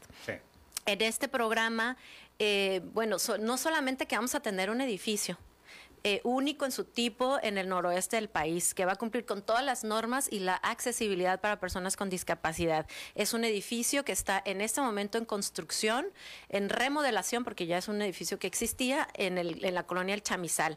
Pero no obstante que el edificio sigue avanzando con su remodelación, nosotros decidimos empezar con el programa desde las instalaciones del DIF y al día de hoy hemos atendido a más de 300 personas con discapacidad, canalizándolos para que puedan acceder al mundo laboral con eh, la colaboración de la Secretaría de Desarrollo Económico y también impulsándolos para emprender. Tenemos un programa de emprendimiento a través de este eh, Centro de Negocios y Empleo para Personas con Discapacidad, en donde se les dan todas las herramientas para que puedan emprender un negocio, pero que además sea sostenible en el tiempo. No es de que, mira, aquí te, da aquí te va el insumo y pon tu negocio. No, es van a, clases, acuden a cursos, se les capacita, se les impulsa con unos vales para que inicien su negocio. Próximamente, eh, gracias también a la colaboración de, de, la CEDETI, vamos a entregar 35 apoyos para que empiecen un negocio de comida. Son unos carritos, ya tenemos el censo de las personas, ya tomaron su curso,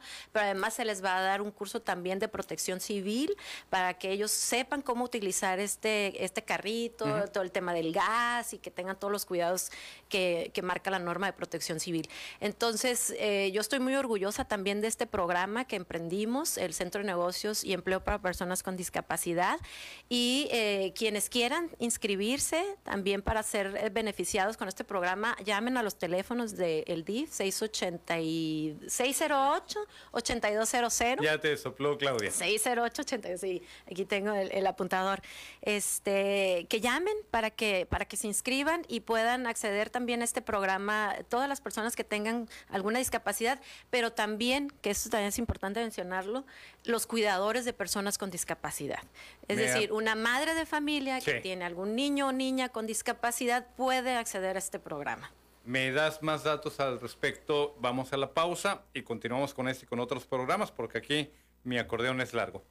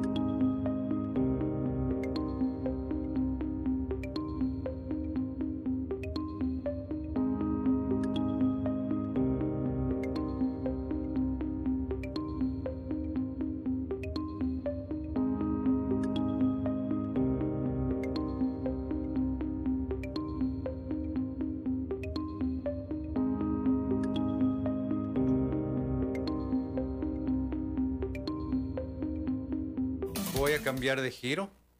¿Eh? Ahorita voy a empezar a practicar con las pelotitas porque estamos ya de regreso con la licenciada María Magdalena Bautista Ramírez, a ver si ya me aprendí todo el nombre. Magda, Magda, para los amigos, titular del DIF Tijuana. Magda, hay eh, varios temas. Hablábamos acerca de la credencial del INAPAM y ahorita, antes de la pausa, me hablabas del tema de los eh, cuidados. El Así es, así es. El y, y las personas que cuidan a, aquellos que eh, padecen alguna discapacidad. Es, así es. Este programa pues es muy amplio, te decía, no solamente para personas con discapacidad, sino también para los cuidadores, las mamás, los papás, los abuelos, también las abuelas, que están al, cuidado de personas con discapacidad, pueden acceder a este programa. Y, lo importante de los programas es que se puedan mantener en el tiempo, ¿verdad? O sea, nosotros les damos el primer impulso, pero ya están tan bien capacitados capacitados después de que terminan sus cursos de capacitación que pueden continuar solos. ¿verdad? Si les damos un primer apoyo económico o, eh, o en especie para que emprendan un negocio pero después ya con estas capacitaciones son capaces de tener una libertad financiera. Y tenemos ocho meses con este programa y con varios casos de éxito muy presumibles, que me encantaría después invitar a alguno de los, de los participantes para que dé su testimonio, que nos tardaríamos mucho si yo te los comparto en este momento, pero lo que sí te puedo compartir son, son las cifras. Hemos dado 36 sesiones de talleres en este programa, beneficiando a 340 personas con discapacidad o sus cuidadores y eh, hemos hecho una aportación de más de 200 mil pesos para que emprendan un negocio. En alguna ocasión te, cambio de, tema porque recibimos aquí particularmente en PCN y dimos respuesta esta inquietud sobre el cobro de lo que era el tarjetón azul, etcétera, etcétera. Y logramos esclarecer que no era un cobro cuando se trataba de una renovación, sino de un extravío. ¿Qué nos dices al respecto? Porque sí, también creo que quedó asentado como tal dicho cobro en la ley de ingresos. Sí, qué bueno que lo preguntas porque es importante la repetición de estos mensajes para mm, eh, disminuir las eh, confusiones, ¿no? Hubo quien habló y dijo, es que me están cobrando. Es que me están cobrando y antes no cobraban, exacto. El tarjetón de discapacidad no tiene ningún costo, no tiene ningún costo, tampoco el de INAPAM, pero efectivamente cuando se ha extraviado el tarjetón o la credencial, tiene un costo. ¿Por qué? Porque esto está en la ley de ingresos del DIF, que no lo hicimos nosotros, este, tenemos que acatarlo. Y también yo creo que hay una corresponsabilidad, hay que cuidar también, saber que son recursos de nosotros mismos. Entonces, había, digamos que, personas que acudían varias veces a solicitar el tarjetón argumentando que eh, pues lo habían perdido, se les había robado. En fin, entonces creo que también... ¿Y realmente sí se había perdido o se los habían eh, robado? Eso seguramente algunos casos sí, ¿verdad? seguramente sucede. Pero yo creo que sí es también una corresponsabilidad de decir, ya tengo mi documento, pues hay que cuidarlo, ¿verdad? No nos cuesta. Eh, el trámite es gratuito completamente, pero efectivamente ya cuando es una reposición, es cuando tiene un costo de 222 pesos el tarjetón y 222 pesos la credencial. Entonces, este, pues yo los invito a que cuiden lo, eh, eh, su tarjetón, lo mantengan en buenas condiciones, que no lo enmiquen porque eh, digamos que no es necesario. Ahorita ya se hizo también con un material más resistente, sí. ¿verdad? Entonces, Creo que lo enmicaban para que no se rompiera el Para que no se rompiera, ajá, este, pero finalmente también el, el enmicado dañaba el tarjetón. Entonces, bueno, ahora ya se hizo un, pues eh, porque el plástico con el sol se empezaba a deformar y luego se empezaban a hacer fisuras. Entonces, este, atendiendo también eh, este, esas situaciones, se hizo un material más resistente que no le afecta el sol, entonces está más gruesecito, digamos, eh, pues que lo cuiden y no tiene ningún costo. Perfecto. Tenemos llamada, Magda. Arturo Jiménez, buenos días Arturo, bienvenido. Muy buenos días. Adelante Arturo. Mire, uh, tengo una una una pregunta sobre, el tema que están tratando ahorita con la con la invitada, con su invitada. Eh, me gustaría más bien como hacer una una cita personal en su oficina para tratar un, un asunto de una familia que tienen unos niños que no no no les ponen atención, les falta, falta mucha atención. Sí. ¿Esto en qué colonia es, Tocayo? Estoy hablando de Villas del Álamo. Villas del Álamo, ¿ok? ¿Algún número, eh, Magda, para que don Arturo Jiménez pueda eh, presentar estos, estos datos o alguna cita que se le pudiera eh, proporcionar? Bueno, tiene dos opciones, eh, don Arturo. Uno, con todo gusto lo recibimos en las instalaciones del DIF y también puede usted llamar al 075 y pasar el reporte de forma anónima, si usted lo desea. Eh, y con todo gusto, si gusta eh, proporcionarme su teléfono y nos comunicamos con usted o ya sea que usted pueda llamar a la 075 y hacer este reporte que nos está comentando. sí, como, como les digo, me gustaría más bien hacer como, como hacerle una visita en su oficina para hablar esto personalmente, porque por teléfono como que no es muy, muy, muy bueno. Ok, claro que sí, mire, marque usted al 680 608 608 8200 y pida usted hablar con Italia, que aquí es conocida eh, Italia como el país. Ella es mi asistente para que usted pueda pedir una cita y con todo gusto platicamos. Y ahí también le voy a pedir a la coordinadora de atención a la familia que nos acompañe para que le dé seguimiento al caso.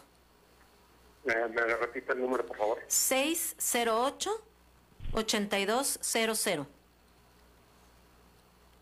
8200.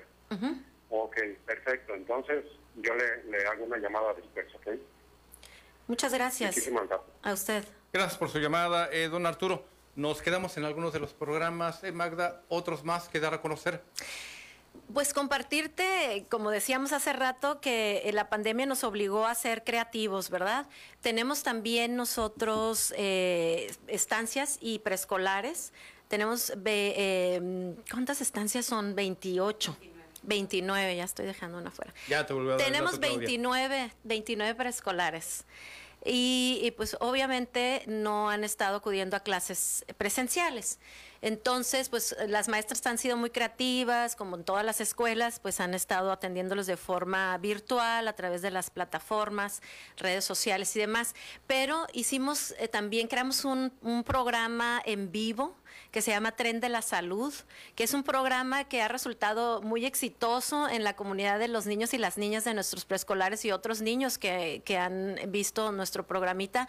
Se transmite todos los jueves, yo los invito a que lo vean, todos los jueves de 9 de la mañana a 10 de la mañana y en este programa que se transmite a través de Facebook, en vivo, totalmente en vivo, se, se programan con eh, invitados especiales como son los bomberos, policías, eh, otros compañeros de diversas eh, dependencias de gobierno del estado y del municipio y comparten temas de interés general para los niños y las niñas. Entonces yo los invito a este programa a que nos vean todos los jueves hasta el momento hemos hecho 22 programas y ha tenido un alcance impresionante. O sea, hemos tenido más de 300 mil eh, vistas en estos programas. Entonces es un programa muy exitoso, muy dinámico, con mucha participación de las niñas y los niños jueves a las 9 de la mañana, de 9 a 10. Si tienes oportunidad, me encantaría que, estés en el programa y que platiques a los niños cuál es la labor de un periodista, de un comunicador. Claro, con todo gusto. Les encanta a los niños conocer los oficios, entonces nos falta el oficio del periodista. Sí. Te, hago la invitación formal. Gracias. Ese es otro programa que, quería platicarte, que es el tren de la salud. Y eh, mencionábamos también el tema del refugio. Sí. Tenemos un refugio para mujeres que sufren violencia. Y este, este refugio eh, pues es un espacio anónimo en donde se les brinda Tengo entendido que no se sabe dónde está, ¿verdad? No, es anónimo precisamente para protección de, de la comunidad que está ahí resguardada. Y es un espacio en donde tiene una atención integral eh, no solamente de las necesidades básicas de una persona, sino también el acompañamiento psicológico, jurídico y la atención a los niños y las niñas que están con sus mamás en este espacio. El refugio eh, eh, del DIF es atendido también por personal capacitado para atender este tipo de situaciones y pueden acudir directamente a las instalaciones del DIF para solicitar el apoyo y que puedan resguardarse en este refugio. Es un programa de tres meses por lo menos, en donde está eh, la mujer que ha sufrido cualquier tipo de violencia que ponga en riesgo la vida de sus de sus hijos, sus hijas y de, ella, y de ella misma. Y es un proceso de tres meses, un programa que tiene todo el acompañamiento integral que te comento, pero además también les damos capacitación para el trabajo. Y que esto es muy importante, que cuando ellas pasen por un proceso como este, recuperen su seguridad y su libertad y empoderarlas para que cuando salgan de, este refugio puedan volver a su vida con una mayor seguridad en sí mismas y con una libertad de no tener, digamos, la dependencia y la codependencia con su agresor. Pueden eh, acudir directamente a las instalaciones del DIF, pueden llamar a la 075 para eh, pedir el apoyo y con todo gusto pueden eh, contar con el apoyo y que sepan, como siempre lo ha dicho también la alcaldesa, que no están solas. Hay muchos programas, tanto del DIF como de InMujer, para atender este tipo de situaciones. En el mapa nacional, Magda, ¿cómo anda Tijuana en materia de violencia intrafamiliar? ¿Cómo andan nuestras estadísticas? Pues son alarmantes, lo sabemos, este, las estadísticas las conocemos, estamos en los primeros lugares. El tema de la pandemia incrementó el fenómeno por muchos factores, eh, incrementó eh, el fenómeno de la violencia y entonces eh, la labor es, tenemos que trabajar todos para para hacer frente a esta situación y poder vivir una vida libre de violencia. Y una de ellas precisamente es acercarse a las instituciones, es hacer las denuncias, que es lo que invitan también, eh, eh, digamos, la Fiscalía, han hecho también grandes campañas para que puedan acercarse a, a solicitar el apoyo, para que puedan hacer su denuncia y no permitan no es, eh, digamos, normal vivir una vida con violencia, que no permitan eso, que no permitan que, su agresor continúe haciéndoles este daño. Eh, sí, hay un incremento, acaba de declararse eh, en Baja California, la alerta, de género. de género. Entonces, pues tenemos que trabajar, redoblar los esfuerzos. Nosotros tenemos este, este refugio. Próximamente vamos a hacer también un convenio de colaboración con el Centro de Justicia para Mujeres y vamos a unir los esfuerzos. Tenemos que trabajar de forma transversal, interinstitucional y, y que sepa la población, las mujeres, las niñas y los niños que es, las instituciones están para brindarles el apoyo y que acudan a ellas y que hagan su denuncia.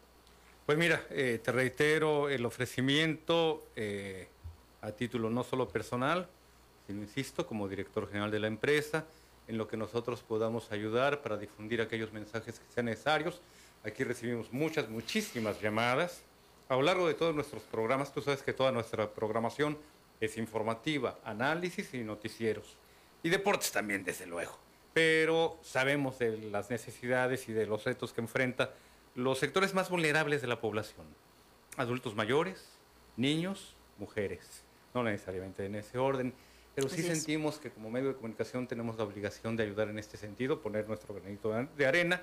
Nos podemos coordinar contigo, con Claudia, que es experta en comunicación y que ya lleva muchos años en esta, en esta tarea, y de verdad lanzar al auditorio los mensajes clave necesarios para atender eh, a estos sectores, discapacitados, adultos mayores, mujeres, niños, aquellos que requieren una mano, aquellos que requieren un mensaje y aquel tipo de programa que pueda ayudar, vuelvo a insistir, en el caso de los niños que hemos visto en las calles de un tiempo a la fecha, a que sus padres puedan tener una alternativa de trabajo, a dar de seguimiento a ellos, a su tema de salud, su cartilla de vacunación, su educación, en fin, todo en lo que nosotros también podamos ayudar, Magda, cuenta con ello.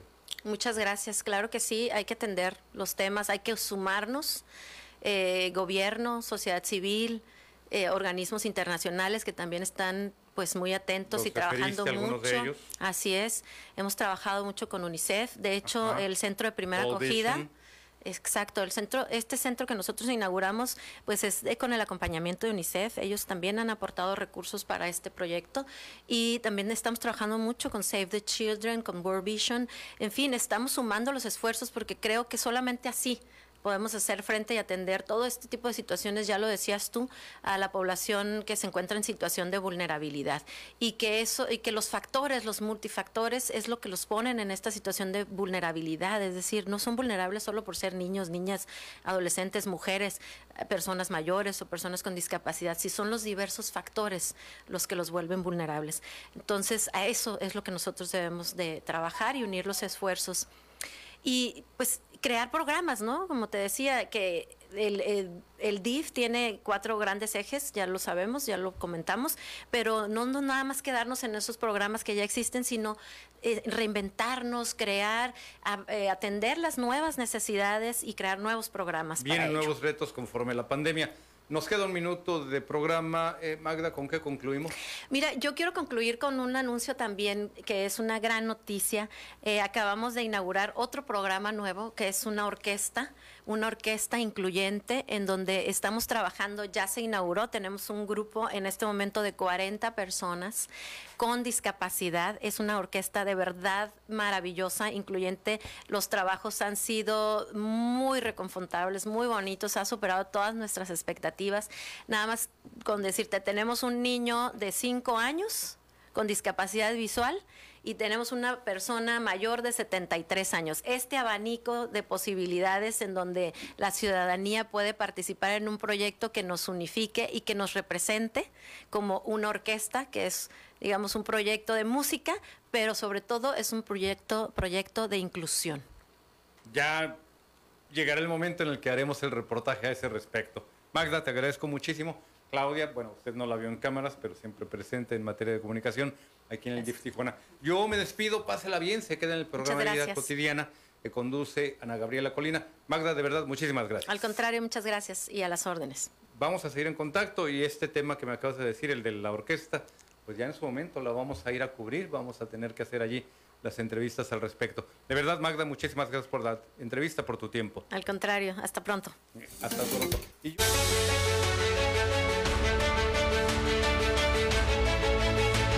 Usted y yo, todos en la edición nocturna de su noticiero al día.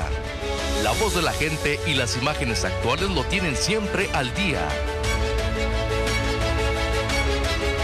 Toda la información aquí con nosotros.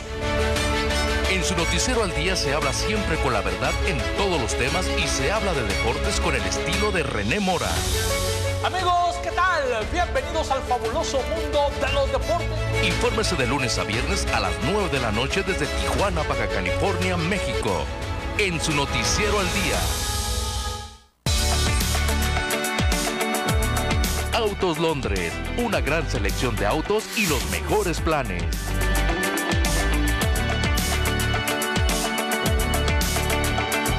Llévate el auto que te guste. Autos Londres. Boulevard Sánchez Tahuada, número 53, zona Río, Tijuana. Autos Londres.